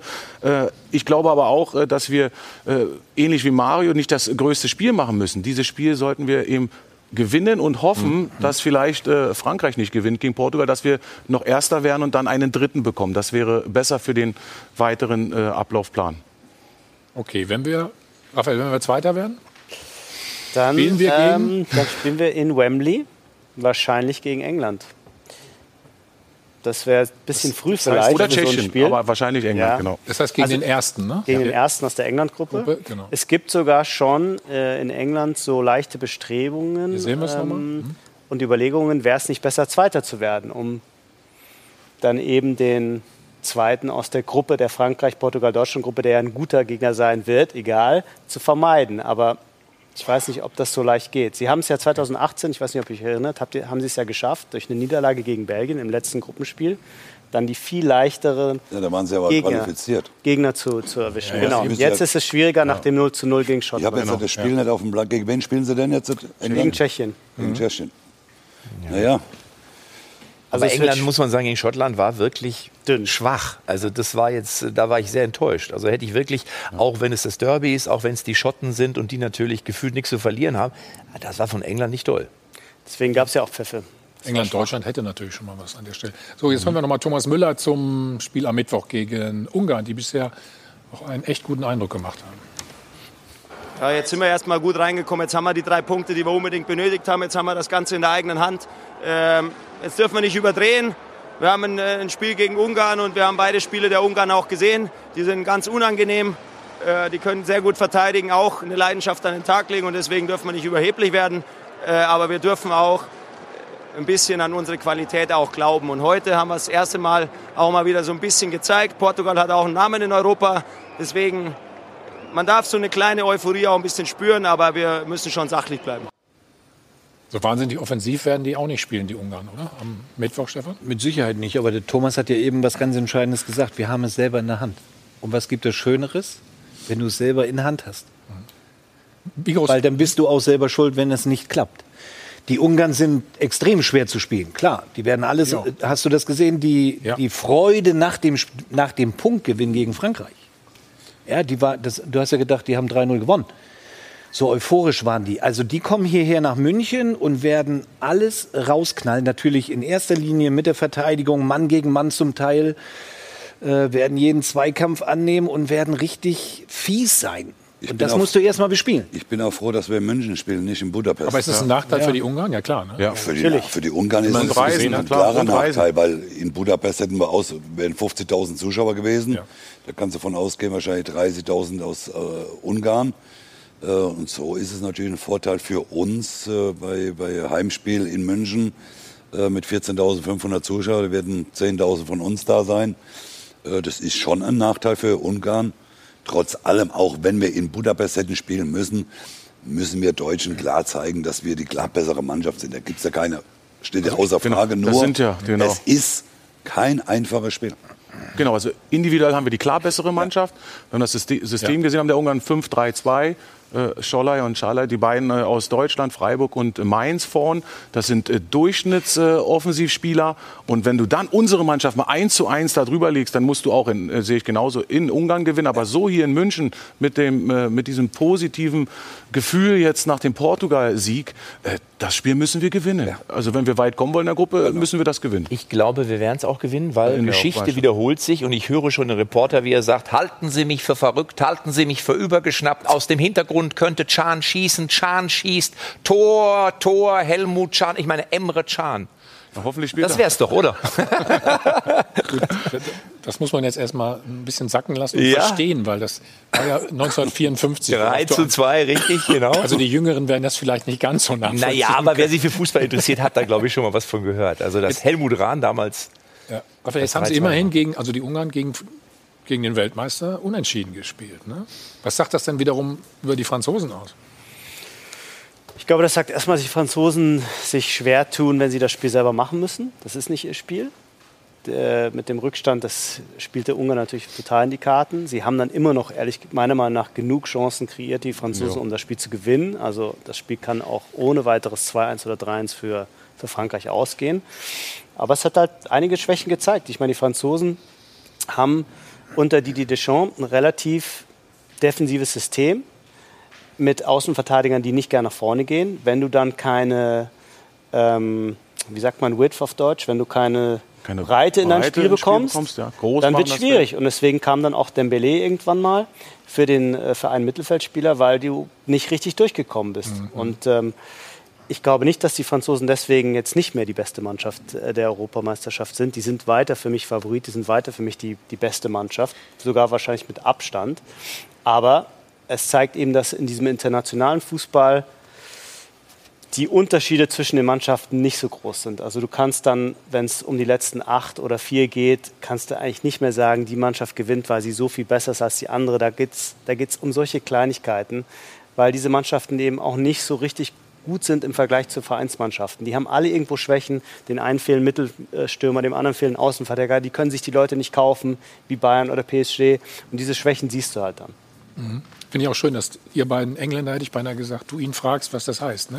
An der Stelle. Ist Aber wir nicht verstehen uns ja blind. Das ist ja auch gut so. Nein, manche aber ist englischen aber Begriffe trotzdem kann man gut, nicht so richtig Nee, genau. übersetzen. Die sind auch manchmal gar nicht Ja. im Deutschen da oder andersherum ich auch auch. nicht gewusst übrigens. Äh, aber ähm, das ist schon ein guter Ansatz, äh, die, die Franzosen. Wenn du dann eben auch äh, das Spiel machen musst und dann eben auch Griezmann äh, über Außen nicht ins Spiel kommt, äh, Benzema will eigentlich auch immer nur im, im Strafraum etwas äh, kreieren, äh, dann hast du natürlich aber Möglichkeiten noch von draußen äh, Spieler zu bringen. Mal, Coman ist jetzt äh, Papa geworden, aber der kommt ja wieder zurück. Überleg mal, der spielt bei Bayern immer, der ist gar nicht aufzuhalten. Der ist da nur auf der Bank. Also das, und Dembele auch nur auf der Bank. Also das ist schon erstaunlich, was die für ein Repertoire haben. Also ich würde die natürlich auch nicht abschreiben. Also die haben noch alle Möglichkeiten im Laufe des Turniers auch frische Spieler zu bringen. Die Spielweise hat sich halt ein bisschen verändert bei den Franzosen, finde ich. Das ist auffallend. Die spielen so ein bisschen wie die Italiener früher. Eher die Spielkontrolle überlassen für die Mannschaft und auf den Moment warten, und dann versuchen durch die Spielertypen, die sie einfach haben, schnell zum Abschluss zu kommen. Wenn du jetzt den italienischen Fußball verfolgst bei dieser EM, die spielen eher den französischen Fußball von vor zwei, drei, vier, fünf Jahren. Offensiv ausgerichtet, 1-0 machen, versuchen das zweite nachzulegen, versuchen das dritte nachzulegen. Also eigentlich spielen die Italiener so wie die Franzosen damals und die Franzosen heutzutage so wie die Italiener damals. Man könnte sagen, die Franzosen sind jetzt die Italiener. Von der Spielweise her. Von der, von Fast so eine Aussage vom Kaiser. Ja, von der Philosophie schon. Genau das hat Stefan gesagt. Ja, ja, ich weiß, von der Philosophie schon. Und ein bisschen ausführlicher gesagt. Ja. Was aber untypisch ist für die Franzosen, weil die so viel geballte Power haben in der Offensive, dass sie sich relativ weit immer zurückziehen. Aber das wird auch sp- spannend, wenn dann Portugal auf Frankreich trifft. Da ist dann, weil die Portugiesen jetzt auch nicht unbedingt, glaube ich, das Spiel machen wollen. Also ich bin mal gespannt, was dann passiert. Die müssen natürlich mindestens einen Punkt holen, besser gewinnen. Ähm, mal gucken, wer dann für sich rauslocken Deswegen lässt. Kann es Genau. nämlich sein, dass das Spiel auch unschieden ausgeht, was Ja. uns in die Karten spielen wär würde. super, genau. potenziell. So, gleich reden wir noch mal über ja, andere Favoriten, die wir noch nicht angesprochen haben und über Jaden Sancho. Es soll ein Angebot geben von Manchester United. Und die Frage ist natürlich auch, warum spielt er überhaupt nicht? Äh, oder warum spielt er überhaupt keine Rolle bisher bei der englischen Nationalmannschaft? Sie können erstmal 200.000 Euro gewinnen. Gleich geht's weiter bei uns. Werbung Anfang. Werbung Ende.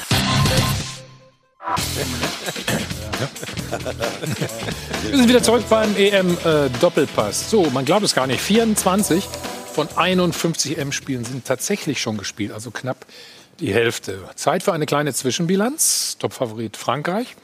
Hm, So lala. England auch nicht voll überzeugend. Deutschland mit Licht und Schatten. Belgien, Holland schon sicher weiter. Aber Titelkandidat ist, stand jetzt, ein anderes Team. So schaut's aus. So schaut's aus wird präsentiert von Hylocare. Tägliche Pflege und Schutz vor trockenen Augen.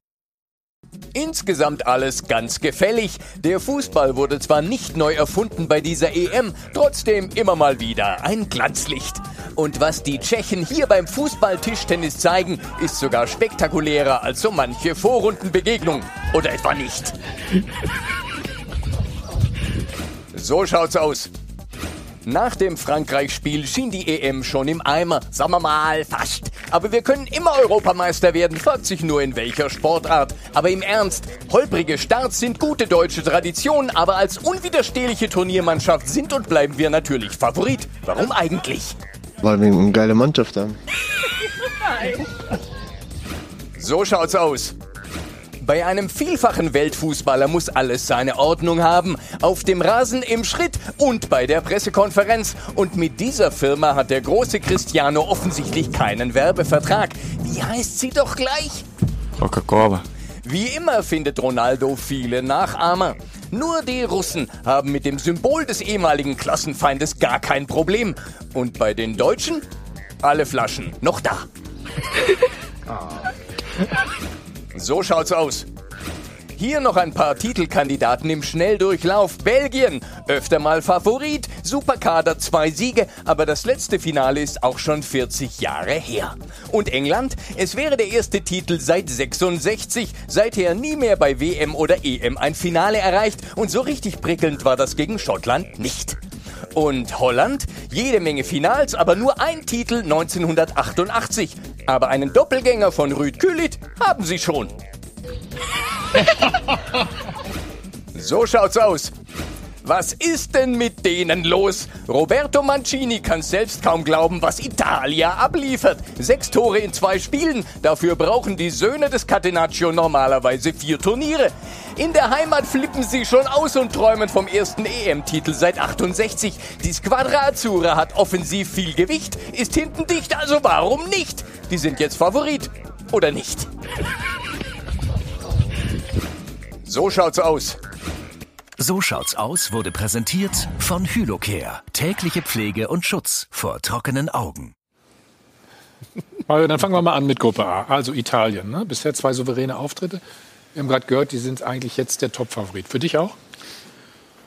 Naja, So wie sie Top-Favorit, spielen? ja. Jetzt neun, neun, 29 Spieler? Nee, sind schon 30? Ja, 29. Nee, 29. Ne? 30 kommt jetzt. Genau. Ja, sie Nicht haben, verloren, ne? sie haben eine sehr ausgeglichene Mannschaft. äh, Und was mir mittlerweile bei den Italienern gefällt, ist, nach dem 1-0, wir haben es ja alle drei selbst erlebt mit äh, Giovanni Trapattoni, nach dem 1-0 drei Offensive ausgewechselt. Äh, äh, Warst du auch öfter dabei? Da war ich ganz oft dabei.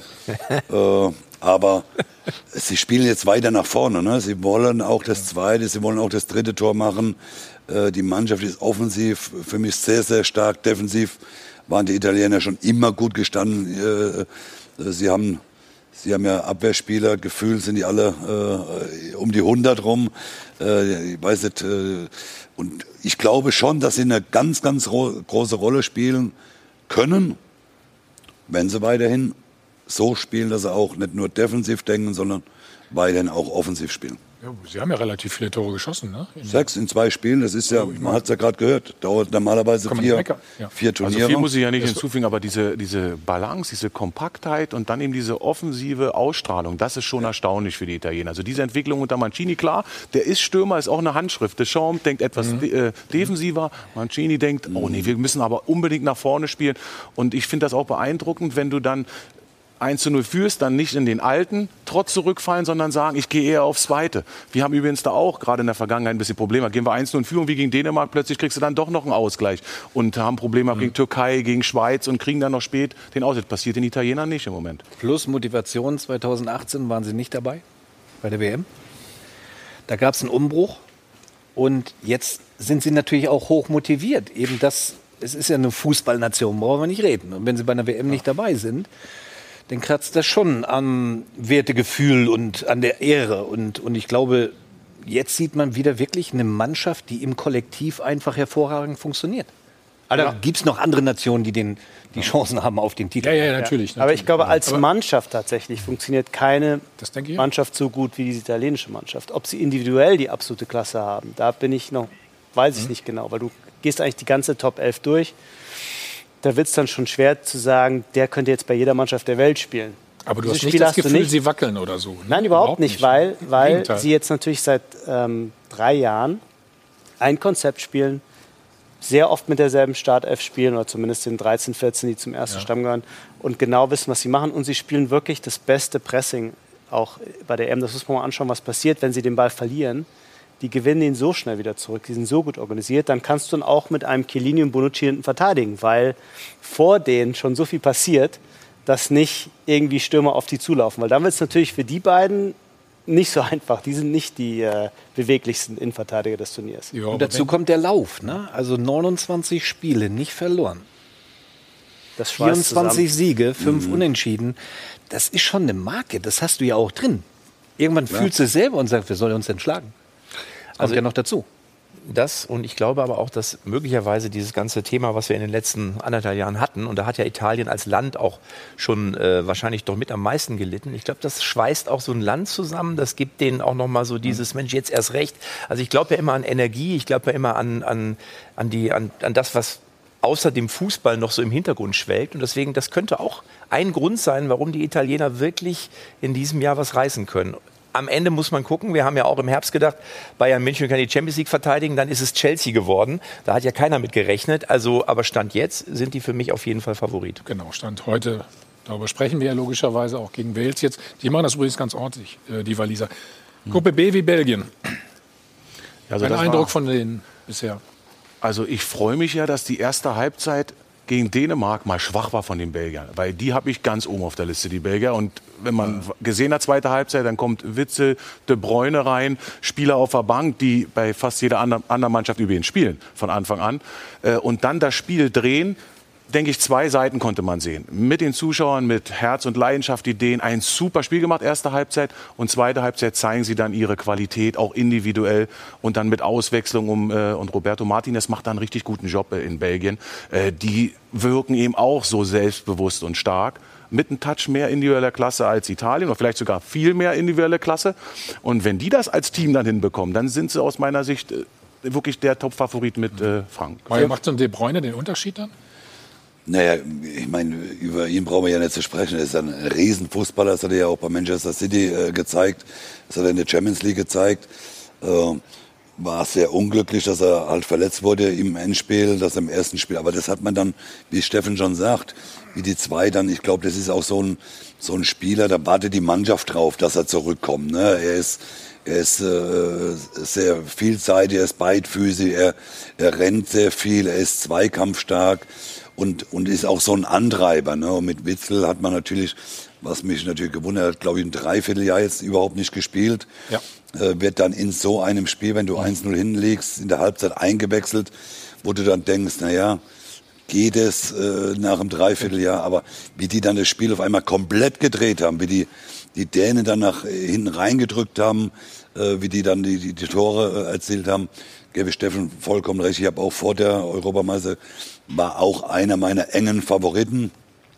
Erste Halbzeit waren wir alle ein bisschen enttäuscht, aber die zweite Halbzeit haben sie dann wieder, ihre Qualität auf den Platz gebracht, wo du sagst, mit denen musst du rechnen dieses Jahr.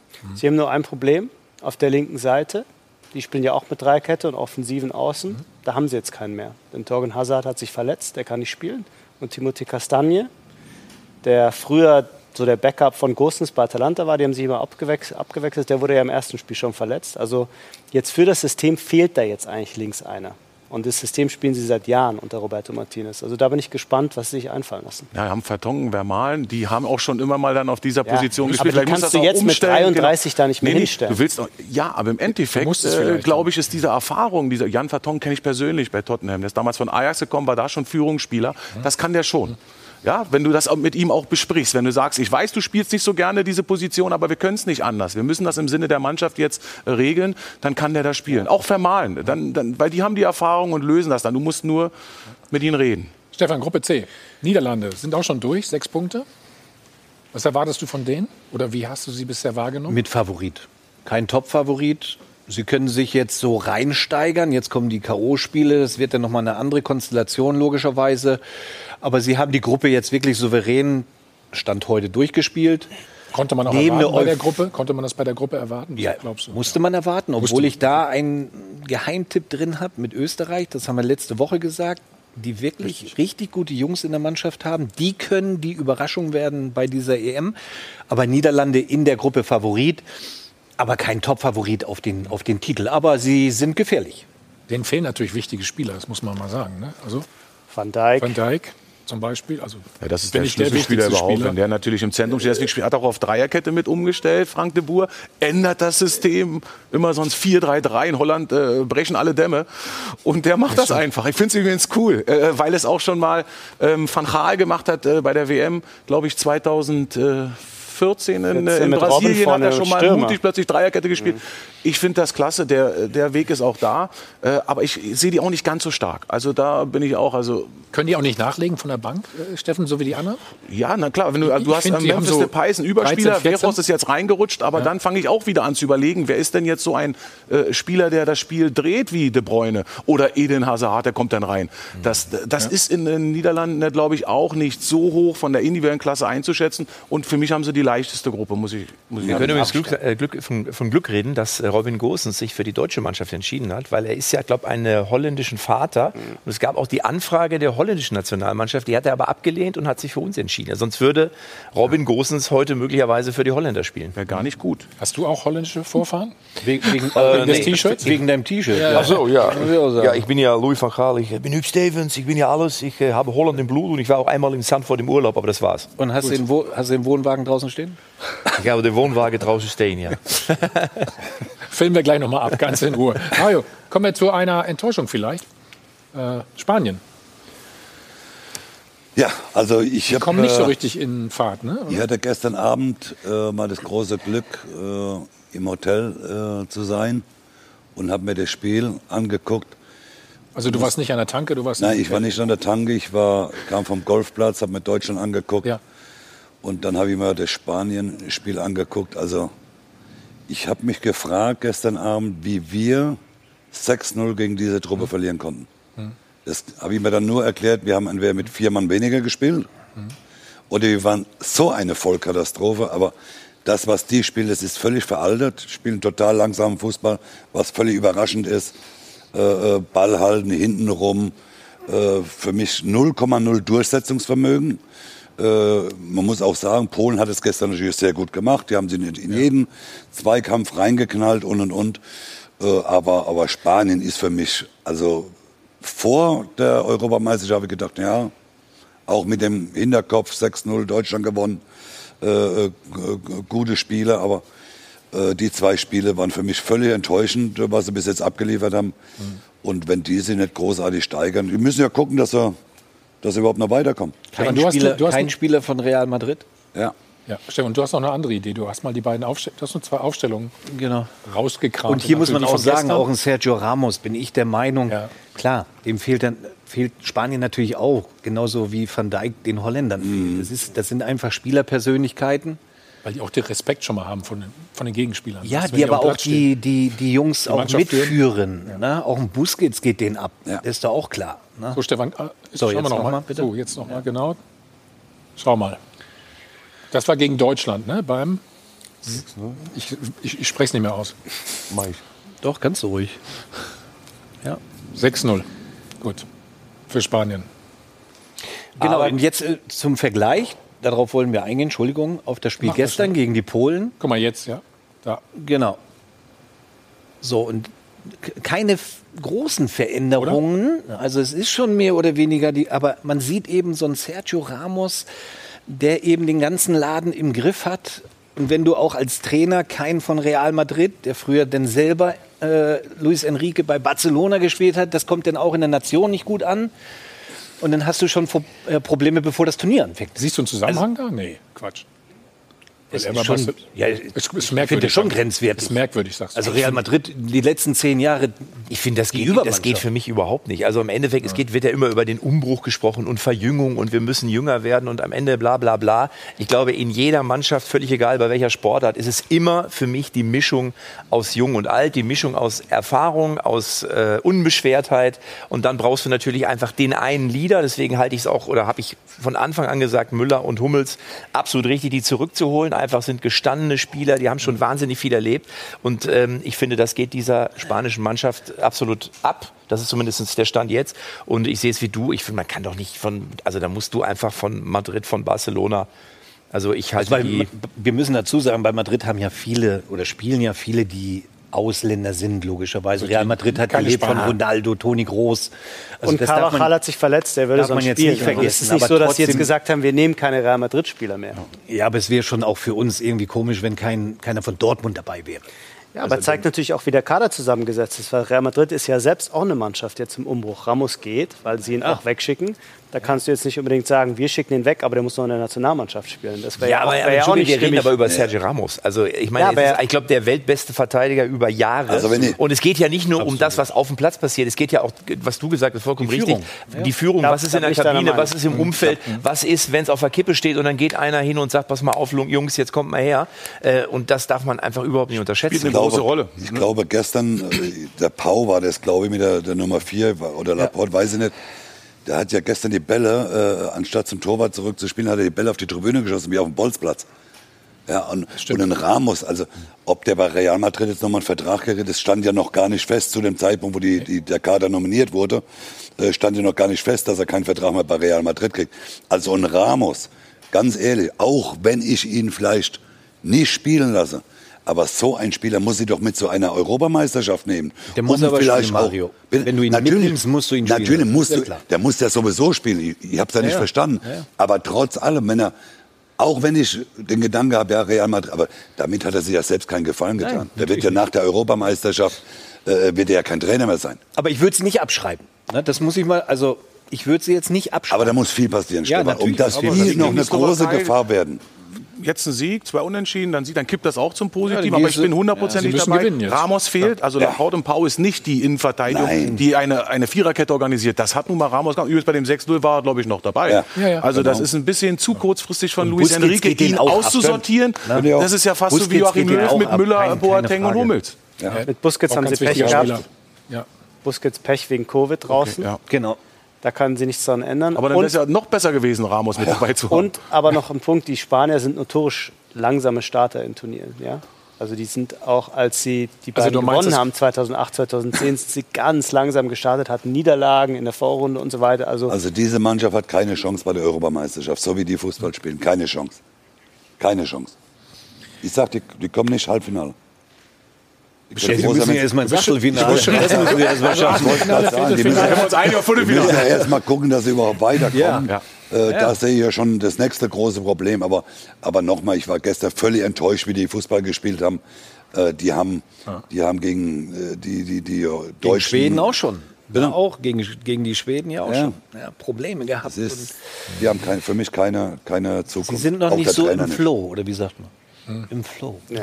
Also ich merke schon, Mario, du bist ne, immer, wenn man weiterkommt, ist man im Halbfinale schon automatisch. Nein. Kann das sein?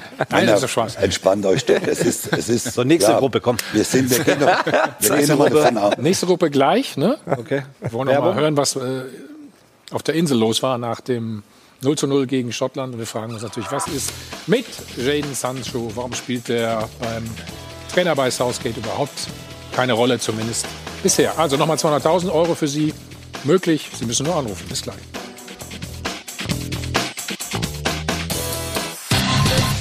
Werbung Anfang. Werbung Ende. welche Gruppen noch. So, weiter geht's beim EM-Doppelpass.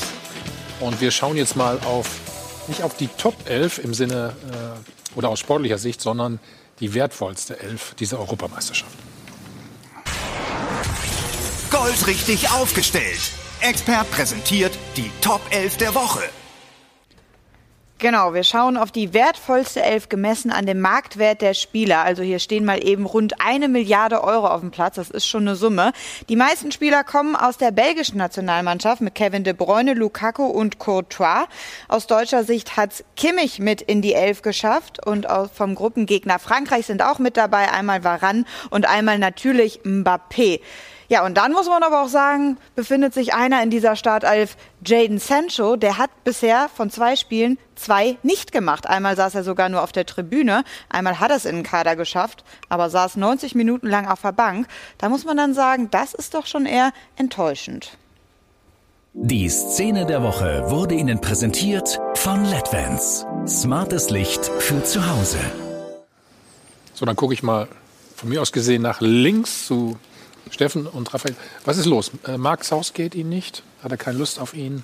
Also ich würde dir gerne hier die weltexklusive Hintergrundnews liefern, warum Das kannst du gerne machen. Warum Das ist nicht genau der spielt. richtige Ort. Aber es gibt keine. Es ist nichts durchgedrungen, dass er irgendwie Probleme hätte im Training, dass er sich nicht richtig verhält, dass er mit dem Trainer aneinander gekracht ist, gar nicht. Allein sportliche Gründe und die können wir natürlich so aus deutscher Sicht überhaupt nicht nachvollziehen, weil er ist nicht nur einer der besten englischen Spieler, er könnte ja auch potenziell, potenziell einer der besten Spieler dieser EM werden. Mit der Form, mit der der eigentlich ins Turnier gegangen wäre, die Tore in, im DFB-Pokalfinale, äh, zwei Tore, zwei Vorlagen in den letzten drei Spielen für Dortmund, super wichtige Spiele in der Bundesliga.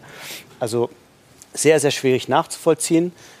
Ähm, bisher hat Sancho ähm, hat äh, Southgate nicht gesagt, Sancho spielt aus dem und dem Grund nicht. Er hat einfach gesagt, ich mag Sterling und ich mag Foden. Und das ist erstmal meine, meine erste Elf. Und Sancho spielt nicht. Und Aber gegen Schottland hat er doch Foden ausgewechselt, ne? ja, aber dann kam, dann kam Grealish rein. Ja, aber da hätte er auch äh, dann Hätte, hätte Sancho er machen können, können. ja. Ist, also ich kann es nicht, ich kann es nicht nachvollziehen. Hm. Der einzige Grund, warum da nicht in England ein größerer Aufschrei ist, weil eben Sanchos Form und die Bundesliga und das, was er in den letzten zwei Jahren geleistet hat bei Dortmund, immer noch nicht so bei der breiten Masse angekommen ist. Die haben ihn erlebt für England in zehn Spielen. Hat er 90, äh, 900 Minuten gespielt in zehn Spielen. Ähm, und da hat er, äh, sorry, 16 Spiele, und da hat er meistens schwach gespielt. Er hat ein gutes Spiel gemacht gegen Kosovo.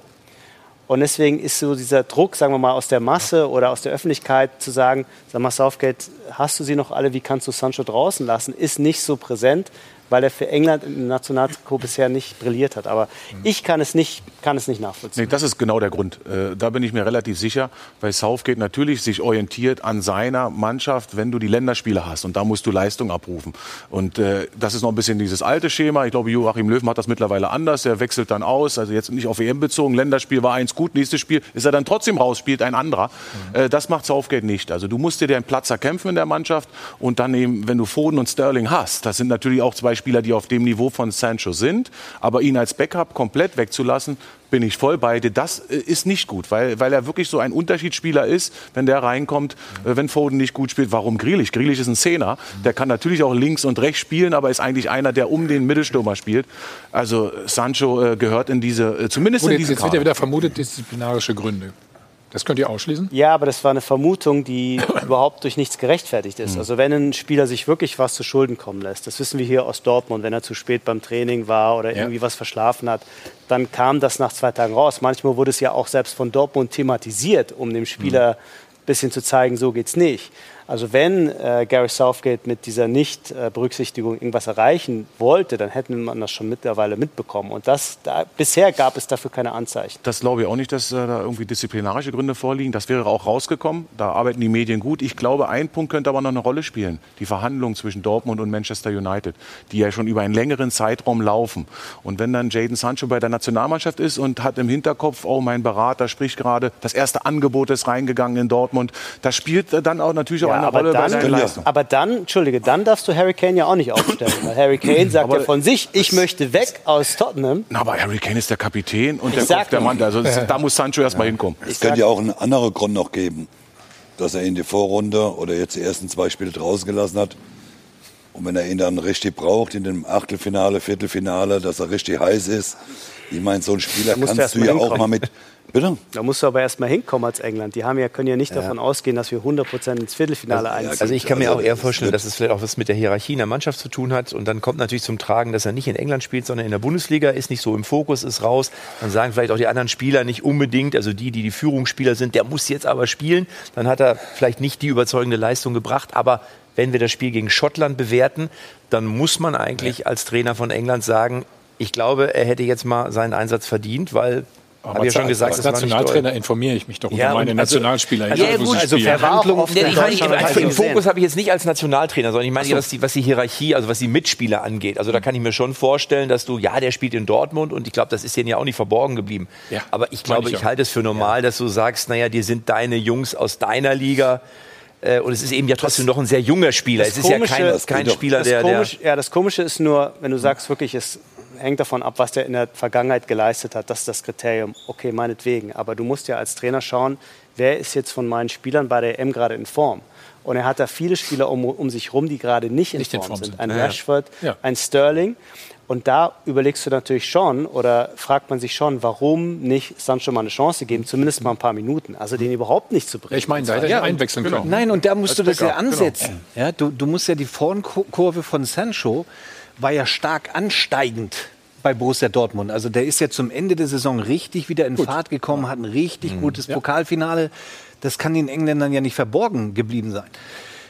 Es kann nicht sein, dass es um Vertragsverhandlungen geht. es das muss ja ich sportliche Gründe haben. Und wenn ich jetzt genau das zweite Spiel wie gegen Schottland habe und habe so einen Spieler, dann muss ich dem jetzt im dritten Spiel auch mal die Möglichkeit aber ich denke, geben. das wird er machen. Also, das würde mich jetzt sehr wundern, wenn er es nicht probieren würde.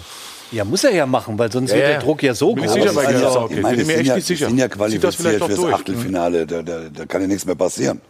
So, es geht ja jetzt ja theoretisch nur noch um den ersten Platz, dass sie Erster werden. Und ich gehe davon aus, dass er den jetzt halt auch, auch mal spielen lässt, weil du kannst ja so einen Spieler nicht die ganze Vorrunde 0,0 berücksichtigen, weil du verärgerst ihn ja dann auch irgendwann mal. Also, wenn ich in der Form zur Nationalmannschaft komme und sitze zwei Spiele nur auf der Bank, werde 0,0 berücksichtigt, da muss ich sagen, da hätte ich jemand mal Durchfall gekriegt, wenn er ausgeflogen. Das geht ja nicht. Ich meine, der, der, äh, es gibt keine Diskussion, was für ein Fußballer Das das Schlimme ist. ist, das stimmt. Ja. Du hättest das gemacht. Ja, Zumal die natürlich. anderen Ist Offensiven, sage ich jetzt mal, auch weit weg sind von 100 Prozent. Das muss, also es ist ja, Ja, nicht genau, so, das- dass die alles an die Wand spielen. Genau. So, das ist ja, der entscheidende Punkt. Und der zweite entscheidende Punkt, ich wiederhole mich, ist einfach dieser krasse Formanstieg von Sancho bei Borussia Dortmund zum Ende der Saison. Und dann wäre es gerechtfertigt, wenn er spielen würde. so einfach ist es. Ja, aber. Vertragsverhandlungen sind das in dem Sinne noch nicht. Es ist nur Ja, das darf Menu ja auch, wieder ein Angebot. Das darf doch auch einen. Nationaltrainer nicht interessieren, ob ein Spieler verhandelt. wollte ich gerade sagen. Ich meine, ich sehe ihn ja im Training. So. Nee, ich meine aber ja mal, dass das beeinflussen kann bei Sancho Ja. auch im Kopf, weil wir haben ihn nicht im Training gesehen. Ich, das Ja, kann aber- aber sein, wir wenn haben ihn ja noch nicht spielen sehen. Und hast dann, nee, aber wenn Bei du jetzt im Kane Training, würde ich jetzt sagen, Training, okay, das Southgate schaut an und sagt, oh, der Barca, der ich. verhandelt gerade mit Dortmund, äh, sein Berater. Und übrigens im Training ist er auch nicht in der Form, wie er vielleicht Aber gerade in Dortmund war. aber Das, selbst das können wir ja nicht einschätzen, wie das Training Aber läuft. selbst das, glaube ich, hätten wir dann mittlerweile als Message bekommen. Okay. Mhm. Weil das wäre ja eine sehr schlüssige Erklärung zu sagen, der Spieler ist jetzt gerade nicht in der Verfassung, macht woanders, im ja. Training nicht das, was man will, dann hast du eine schlüssige Erklärung. Aber die bisher ist ausgeblieben und deswegen Aber, aber glaube ich, kann man nicht hat ja davon auch sogar ausgehen. Kane ausgewechselt, ne? Ja. was ja Ma Majestätsbeleidigung ist so ungefähr. Ne? Ja. War der Aufschrei nicht groß? Doch, doch. natürlich. Also Du nimmst die Kapitän raus Genau. und dann sagt Southgate hinterher, wir wollten mehr Energie auf den Platz bringen. Das ist natürlich... Ja, aber es ist auch ein Zeichen an den Spieler, eben mehr zu investieren, mehr zu tun Ja, und bessere die Frage Leistung ist, zu bringen. kann er das gerade? Ich glaube es nicht, Nee, kann dass er es eben daran nicht. liegt, dass und dann ist es nicht will. berechtigt, dass er ihn vom Platz nimmt. Ja, 100 Prozent. Dembele wird reingebracht. Ne? Wir erinnern uns bei dem, bei dem Spiel Frankreich. Ich weiß nicht, 75. oder, oder 60. Und wann wurde er wieder Nee, rausgenommen? Kurz vor Schluss. Aber der hat sich verletzt. Ja, hoffe ich für ihn. Der hat sich verletzt. Das hoffe ich. Weil der hat da zwei, drei Fehlpässe gespielt, wo ich auch gedacht habe, hey Junge, na reiß dich zusammen Aber und nicht stehen geblieben. aber Kane ist wirklich das große Problem für diese englische Mannschaft, weil die Mannschaft ist auf Kane zugeschnitten. Wenn Kane nicht funktioniert, das sieht man immer an seinem Spiel, dann lässt er sich fallen und dann ist er irgendwann mal so weit hinten, dass ihn die anderen überholen. Das kannst du natürlich machen, wenn du einen Son hast und schön auf Konter spielst, aber gegen eine Mannschaft wie die Schotten, die einfach nur hinten drin spielen und dann zieht sich der, Mittelfe der Mittelstürmer immer weiter zurück und steht irgendwo als Zehner und will so ein bisschen dirigieren, langsam. Der hat null Effekt gehabt. Ja gut, hat- Lewandowski bei Polen auch. Ne? Beobachte das mal. Er lässt sich auch oft fallen, um mitspielen zu können, um der Mannschaft zu helfen. Aber er variiert es. Kane war am Ende gar nicht mehr in der Ja, das Box. heißt aber dann auch, dass er nicht im Spiel drin ist. Nee. Deswegen holt er sich mal die Bälle. Das habe ich früher auch gemacht. Dann habe ich mich mal ganz tief fallen lassen, um eben Kontakte zu bekommen, um in den Rhythmus wieder reinzukommen. Das würde ich jetzt nicht auf die Goldwaage legen. Aber er ist, glaube ich, mental einfach nicht im Spiel drin. Ja, ich glaube, es ist auch körperliche Gründe. Muss unterbrechen? Nee, ich will gar nicht. Du hast Ja, immer du Angst, dass du unterbrochen wirst. Ja? Hast, hast du mal Angst, dass ich die dauernd unterbreche? Nein, nein, ich will ja- nur nicht den Flow hier so äh, aufhalten. Ähm, ich, es ist schon auch eine körperliche Geschichte bei ihm. Er hatte wahnsinnig viele Probleme mit Knöcheln, auch mehrere Operationen. Und du hast immer das Gefühl, ein, nach der nächsten Operation dauert es wieder ein bisschen länger, bis er richtig ankommt. Und du kannst auch bei ihm sehen, einfach so Werte, wie bewegt er sich, wie viele Sprints macht er, dass er körperlich nicht so ganz auf der Höhe ist. Und wenn du als Mittelstürmer nicht mehr auf diesen ersten zwei, drei Metern das Gefühl hast, du kommst an deinem Stürmer, an deinem, sorry, an deinem Gegenspieler vorbei, das hat man ja auch an Stürmern immer gesehen, die gehen dann immer, immer tiefer. So wie Michael Owen sich dann mal irgendwann als, als Zehn erfunden oder, oder Wayne Rooney auch ein Ja, gutes ja, ja. Und das macht er gerade. Und das tut er aber dieser Mannschaft überhaupt nicht gut, weil die Mannschaft hat sehr viele offensive Mittelfeldspieler. Sie brauchen echten Stürmer. Und er kann es momentan nicht leisten. Aber das lässt ja auch ein bisschen auf den Trainer schließen. Das heißt, der hält offensichtlich an seinen Leuten fest, in dem Fall an Kane, den er vielleicht sonst eigentlich auf die Bank setzen müsste. Und wenn du gesagt hast, Sancho hat in der Nationalmannschaft bis jetzt nicht die Leistung gebracht, dann ist es so ein bisschen wie früher in der Schule. Wenn du ein Dreierkandidat bist, bist du ein Dreierkandidat und ah, eigentlich, hm, weiß ich nicht. Also offensichtlich hat er sein Urteil über Sancho bis zu einem gewissen Punkt gefällt. Aber ich denke, ähm, er müsste ihn jetzt einfach mal bringen. Nur Sancho hat nichts mit Kane zu tun. Das sind Nein, zwei nein, nein, verschiedene nein, nein. Aber ich Positionen. meine ich meine jetzt von der Mentalität Foden des Trainers. Aber oder Sterling er ersetzen und die sind bei ihm gesetzt. Das macht ein Trainer oft. Das ist so bei Kane. Viele Dinge richtig, aber ein anderer Punkt ist natürlich auch bei, bei, bei Tottenham. Die hatten eine schwierige Saison, Trainerwechsel, Mourinho entlassen. Er war verletzt am Anfang. Die waren Erster äh, im Herbst, dann sind sie rausgefallen. Jetzt sind sie in der, in der Conference League nur, also nur Siebter geworden. Das, ist, das nimmst du ja mit in die Nationalmannschaft. Da trifft er nicht. Seine Bewegungen sind genau wie du sagst. Das macht aber eigentlich immer, dass er wieder mal ins Spiel kommt, einen Kontakt hat. Nur dann müssen auch mal andere Spieler in diese Räume rein, wie Son bei äh, Tottenham macht. Aber wo ist denn Sterling und Foden? Die sind dann so weit außen, dass du dann äh, sagst, warum kommt der jetzt noch kurz? Aber äh, das, so spielt er. Ja, Aber ich hatte, auch nicht, ich hatte auch nicht gemeint, dass er jetzt den Sancho für den Kane bringt, sondern von seiner Ja, ja, von der Trainermentalität, Ja, ja, also ja. wie er tickt, wie er denkt. Aber ein Gerücht gibt es auch noch. Ähm, möglicherweise das Halbfinale und ähm, das Finale wird nicht in London stattfinden. ist mehr als ein Gerücht. Also Es geht wirklich darum, dass Wie groß die ist die Gefahr? Das wollte ich Die Gefahr ist groß, weil die UEFA sagt, wir möchten gerne das Stadion voll haben und wir möchten keine Auflagen für Fans, die kommen. Wir möchten keine Probleme haben mit unseren zweieinhalbtausend VIPs, die kommen, Sponsoren, die sollen alle rein, ohne Quarantäne. Und bisher ist es in England so, dass es sehr, sehr strenge Auflagen gibt. Egal von wo Mhm. du kommst, außer es ist Australien und zwar zwei, drei Länder, die keine, kaum Corona-Fälle haben, musst du zehn Tage in Quarantäne. Und das geht natürlich für Fans nicht. Also spielen wir in Ungarn oder in Dänemark? Ähm, die Drohung der UEFA ist, zu sagen, wenn das bei euch nicht geht, und das war übrigens auch schon die Debatte vor dem Champions League-Finale, das sollte ja ursprünglich auch in Wembley Also nicht ursprünglich, ursprünglich in Istanbul. Aber dann war die Alternative war Wembley. Auch da konnte man sich nicht einigen, weil die Regierung gesagt hat, wir können jetzt nicht einfach aufmachen, während wir unserer Be- Bevölkerung sagen, sie dürfen nicht verreisen, lassen wir mal schnell zweieinhalbtausend Funktionäre aus der Schweiz rein. Das da muss ich aber widersprechen, weil das sehe ich nicht als Drohung. Das sehe ich nicht als Drohung. Wenn das passieren sollte, dass die Halbfinals und das Finale nach äh, Ungarn, Budapest gelegt wird, wäre es vernünftig und nicht Drohung. Wir haben gesehen, also ich hatte Gänsehaut gestern 15 Uhr das Spiel Ungarn gegen Frankreich, volles Stadion. Das wirst du ja wahrscheinlich in England, London, Wembley nicht voll 40.000 kriegen. 40.000 wollen sie zulassen.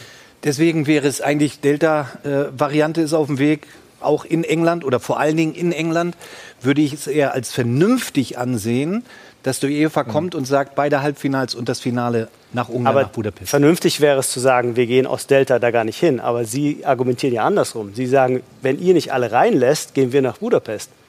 Also denen liegt es nicht jetzt daran zu sagen, äh, wir haben Angst aus epidemiologischen Gründen nach Wembley zu gehen, sondern sie sagen, wir wollen, dass sie alle reinlässt.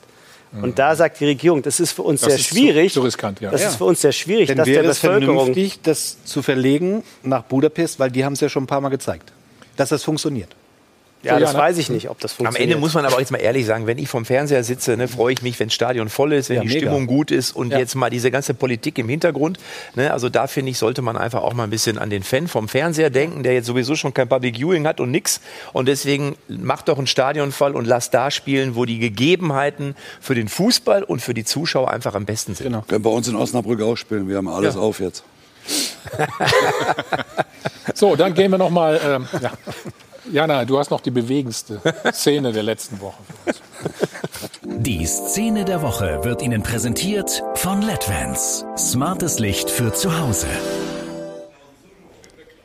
Wir schauen noch mal auf das Spiel Dänemark gegen Belgien. Es war ja das erste Spiel der Dänen nach dem Zusammenbruch von Zusammenbruch von Christian Eriksen auf dem Platz. Und in der zehnten Minute gab es eine schöne Geste der Spieler. Sie haben das Spiel kurzzeitig unterbrochen, zeigten hier dann das Trikot mit der Nummer 10, deswegen eben auch die zehnte Minute, weil er im Trikot der Dänen die 10 auf dem Rücken trägt. Christian Eriksen wurde ja am Donnerstag erfolgreich operiert. Ihm wurde ein Defibrillator eingesetzt. Er konnte am Freitag dann schon das Krankenhaus verlassen. Sein erster Weg so hört man, ging übrigens ins Teamhotel der Dänen. Also da kam es dann zu einem emotionalen Wiedersehen. Jetzt muss man allerdings sagen, sportlich könnte das Ganze noch Konsequenzen haben. Denn in Italien, er spielt ja bei Inter Mailand, ist es verboten, mit einem Defibrillator einen Kontaktsport im Leistungssportbereich auszuüben. Das heißt, seine sportliche Zukunft ist noch recht ungewiss. Aber an der Stelle muss man natürlich sagen, das Wichtigste, das steht im Vordergrund, ist seine Gesundheit. Die guten Nachrichten ist, sind, ihm geht's besser. Die Szene der Woche wurde Ihnen präsentiert von LEDVANCE. Smartes Licht für zu Hause. Ja, ich denke zu Recht, Mario, ne? Die bewegendste Szene der Woche. Naja, gut, ich meine. Äh, Brauchen wir nicht drüber reden. äh, Super Geste. Äh, äh, das, ist, das sitzt du zu Hause, guckst dir das Spiel an, da kriegst du selbst Gänsehaut. Äh, Nochmal, das Allerwichtigste ist, dass dem Jungen gut geht dass, äh, äh, und, und darüber nachzudenken, ob er in Italien mit dem äh, Defibrillator äh, spielen darf. Äh, ich glaube, das sollte man mal hin anstellen. Das Wichtige ist, dass er gesund ist und vielleicht sagt er für sich hier auch, er geht das große Risiko nicht mehr ein. Er möchte jetzt halt einfach sein Leben noch ein bisschen genießen, ne, weil Ja. äh, wenn er doch wieder Sport macht, man weiß ja nie, was, was für Langzeitfolgen das noch haben kann. Und deswegen, die Geste war überragend, es war toll gemacht und, und äh, von hier aus auch nochmal alles Gute auch für die Zukunft. Gut, dann äh, machen wir noch mal eine kurze Pause. Haben gleich noch was ganz Besonderes für Sie. Ja, wir haben den DFB-Mannschaftsbus nämlich vor der Tür stehen bei uns hier. Ne? Und da machen uns machen sich Jana und ich gleich mal auf den Weg. So war's. Werbung Anfang. Werbung Ende. So, wieder zurück beim EM Doppelpass. Mario hat gerade gesagt, konzentriert euch noch mal. Ja. So, wir hatten heute Morgen schon äh, ganz hohen Besuch und zwar vom Mannschaftsbus der deutschen Fußballnationalmannschaft. Und normal moderiert man sich ja nicht selbst an, aber Jana und ich haben uns das mal ganz genau angeschaut. Ja, Thomas, wir stehen jetzt also vor dem Mannschaftsbus der deutschen Nationalmannschaft. Das ist natürlich nicht der originale Bus, das muss man dazu sagen. Es ist ein Duplikat von MAN, vom offiziellen Buspartner des DFB. Aber so können wir uns den in etwa vorstellen. Das ist schon ein schickes Teil. Wie, nimm uns mal mit, was kann ich mir denn darunter vorstellen? Wie sieht so eine Fahrt nach so einem erleichternden 4 zu 2 wie gestern Abend gegen Portugal aus? Na gut, dann ist die Fahrt natürlich wunderbar, das ist ganz klar. Kommt immer aufs Ergebnis an, wie du gerade schon gesagt hast. Ähm, das Gute war immer oder ist immer noch so, die Trainer sitzen hier vorne hm, und ich bin relativ weit immer nach hinten gegangen. Ich wollte meine Ruhe haben. ne? Also nicht mit den Trainern noch mehr zu tun haben. Eher mit den Jungs, aber ähm, ich glaube, die Stimmung ist dann schon ausgelassen. Jetzt sind wir natürlich erst noch in der Vorrunde. Weißt du, wenn es dann in die K.O.-Spiele geht und dann gewinnst, dann äh, ist die Stimmung natürlich noch ein bisschen Hast du eine kleine. Anekdote für uns so von, deinen, von einer legendären Mannschaftsfahrt im Bus?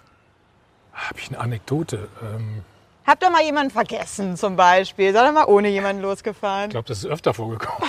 Nicht nur einmal, okay, gut.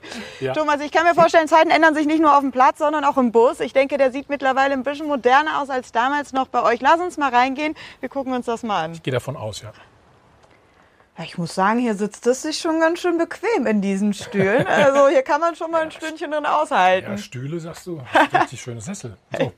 Jeder Platz hat übrigens auch einen eigenen USB-Anschluss, eine eigene Steckdose. Also ich glaube, die Spieler heutzutage hängen etwas mehr am Handy als ihr damals. Ihr habt natürlich nur Uno gespielt. Ähm, wir haben Karten gespielt, Ja. ja. ja. Äh, Sehr analog Uno weiß ich gar nicht. Nee, glaube nicht. Aber auf jeden Fall noch nicht Ähm, Social Media. Nein. Ja. Aber wir hatten auch das hier nicht. Hier oben siehst du hier die. Fette Boxen. Boxen. Also nach so einem 4 zu 2 Sieg wie gegen Portugal darf das auch schon mal ein bisschen lauter werden dann hier Absolut, drin. absolut. Verrat uns noch ganz kurz zum Schluss an so einer Sitzordnung im Bus. Du hast eben gesagt, du sitzt immer gern ganz hinten. Erkennt man da auch schon so eine Hackordnung im Team oder ist das unabhängig? Nicht unbedingt. Nein, nein, nein, nicht unbedingt. Also ich habe auch, glaube mal, auf der Position ganz gern gesessen. Also nicht ganz hinten. Je nachdem, äh, wie das aufgeteilt war. Aber man, man hat natürlich schon so bestimmte Gruppen gehabt, ne, die Ja. gut verstehen. Ja. Wahrscheinlich ist es bei der Nationalmannschaft einfach so, die haben ja diese WG jetzt auch im, im Trainingslager. Und die sitzen dann Die sitzen wahrscheinlich alle nochmal zusammen, weil sie sich so selten sehen. Weil sie sich so selten sehen. Genau, also schöne Einblicke auf jeden Fall. Das sieht man auch nicht so oft. Hinterm Trainer und Mario hat gerade so gemacht. So. Ja, ich, Du erinnerst dich auch an diese Fahrten? Ja, ja, ich habe auch schöne Faden gehabt, aber ich, hab, ich hätte kein, äh, keine Steckdose gebraucht, sondern ich hätte eine Minibar die mal einbauen lassen neben an die Seite. Hattest du doch. Ja, aber die, Zigarettenautomat. Muss, nein, nein, nein, Zigarette, ja, geraucht habe ich auch. geraucht habe ich auch im Bus, klar, aber, aber ich hätte mir keine Steckdose, habe ich gar nicht gebraucht. Jetzt so schöne Galle, weißt du, schönes kaltes Bier dann raus oder so. Oder für dein Faxgerät. Ihr hattet ja keine Handys Aber- damals, aber- oder? Nee, wir, es gab Handys, wir Also, hatten noch die muss, Prügel muss aber gehabt. sagen, aber so protzig ist es jetzt nicht da drin. Also es ist alles noch, hat sich nicht so viel verändert, kann ich euch Ja, ich glaube, die haben mehr Platz, die Spieler, glaube ich, ne, Ja, mittlerweile. ja, wir hatten eine Küche drin. Ich weiß Ja. nicht, war da jetzt eine Küche drin? Küche wir haben wir hatten eine gehabt. Küche drin Genau. hinten, weißt du auch noch? Ja, ja, aber, Ja, aber ich das, glaub, das die war bei ja. Bayern München, meinst du, ne? Ja, das, Ja, aber die Nationalmannschaft braucht es ja nicht, die Küche. Die fahren ja, nicht, die, die fliegen ja irgendwo hin und da werden sie am Flughafen abgeholt oder so. In Deutschland fahren sie, die werden ja unterwegs von Herzogenaurach hier nach München nichts essen. Die gehen ja dann ins Hotel. Aber wir haben ja die Küche für Busfahrten dich, noch Eine gemacht. Küche für dich, meine ich. Ja, die habe ich Mit ja mit allem. selbst einbauen lassen. Ich würde sagen. Fortsetzung folgt nächsten Sonntag. Ja. Wollen wir Ja. es so machen? Jana hat nämlich noch äh, was anderes Schönes. Am Mittwoch geht's ja weiter. Die deutsche Nationalmannschaft Genau. gegen Ungarn. Das letzte Gruppenspiel steht an und wir laden euch wieder ein zum digitalen Public Viewing. Mit wir ist Laura Papendick und ich gemeint beim Snickers Fan Talks. Und das Schöne an dem Fan Talks ist ja, deswegen heißt der Fan Talks, ihr sollt natürlich auch ein Teil davon werden. Ihr könnt mal euch reinklicken auf sport1.de slash Snickers-Fan-Talks und dort eure These rund um die EM, um das DFB-Team, um den Auftritt der deutschen Mannschaft, um das Spiel gegen Ungarn abzugeben. Einer gewinnt und der wird dann live zu uns in die Sendung geschaltet. Also ich freue mich auf euch, auf eure Thesen und natürlich auf ein erfolgreiches deutsches Spiel. Ganz kurz noch, das wuppen wir, ne? Am Mittwoch, oder? Hat jemand Bedenken? Nein, das gewinnen wir. Ja. Ja, ich glaube, jetzt die Euphorie ist jetzt da, die Mannschaft ist im Turnier. Die Spieler wissen, wir können noch eigene Tore schießen. Bis zur Pause war der einzige deutsche Torschütze ja immer noch nur Mats Hummels. Das darf man nicht vergessen. Aber dann haben wir ja noch zwei gemacht. Also von daher, ich sag mal, ich glaube, die. Immer wieder in der Wunde rumbohren. Naja, das ist doch, du weißt doch, das kann der Comedian nicht liegen lassen. Also ich sag mal so, ich glaube, die Ungarn müssen ja auch, weil wenn sie was, wenn sie weiterkommen wollen, müssen sie was machen. Wir gewinnen.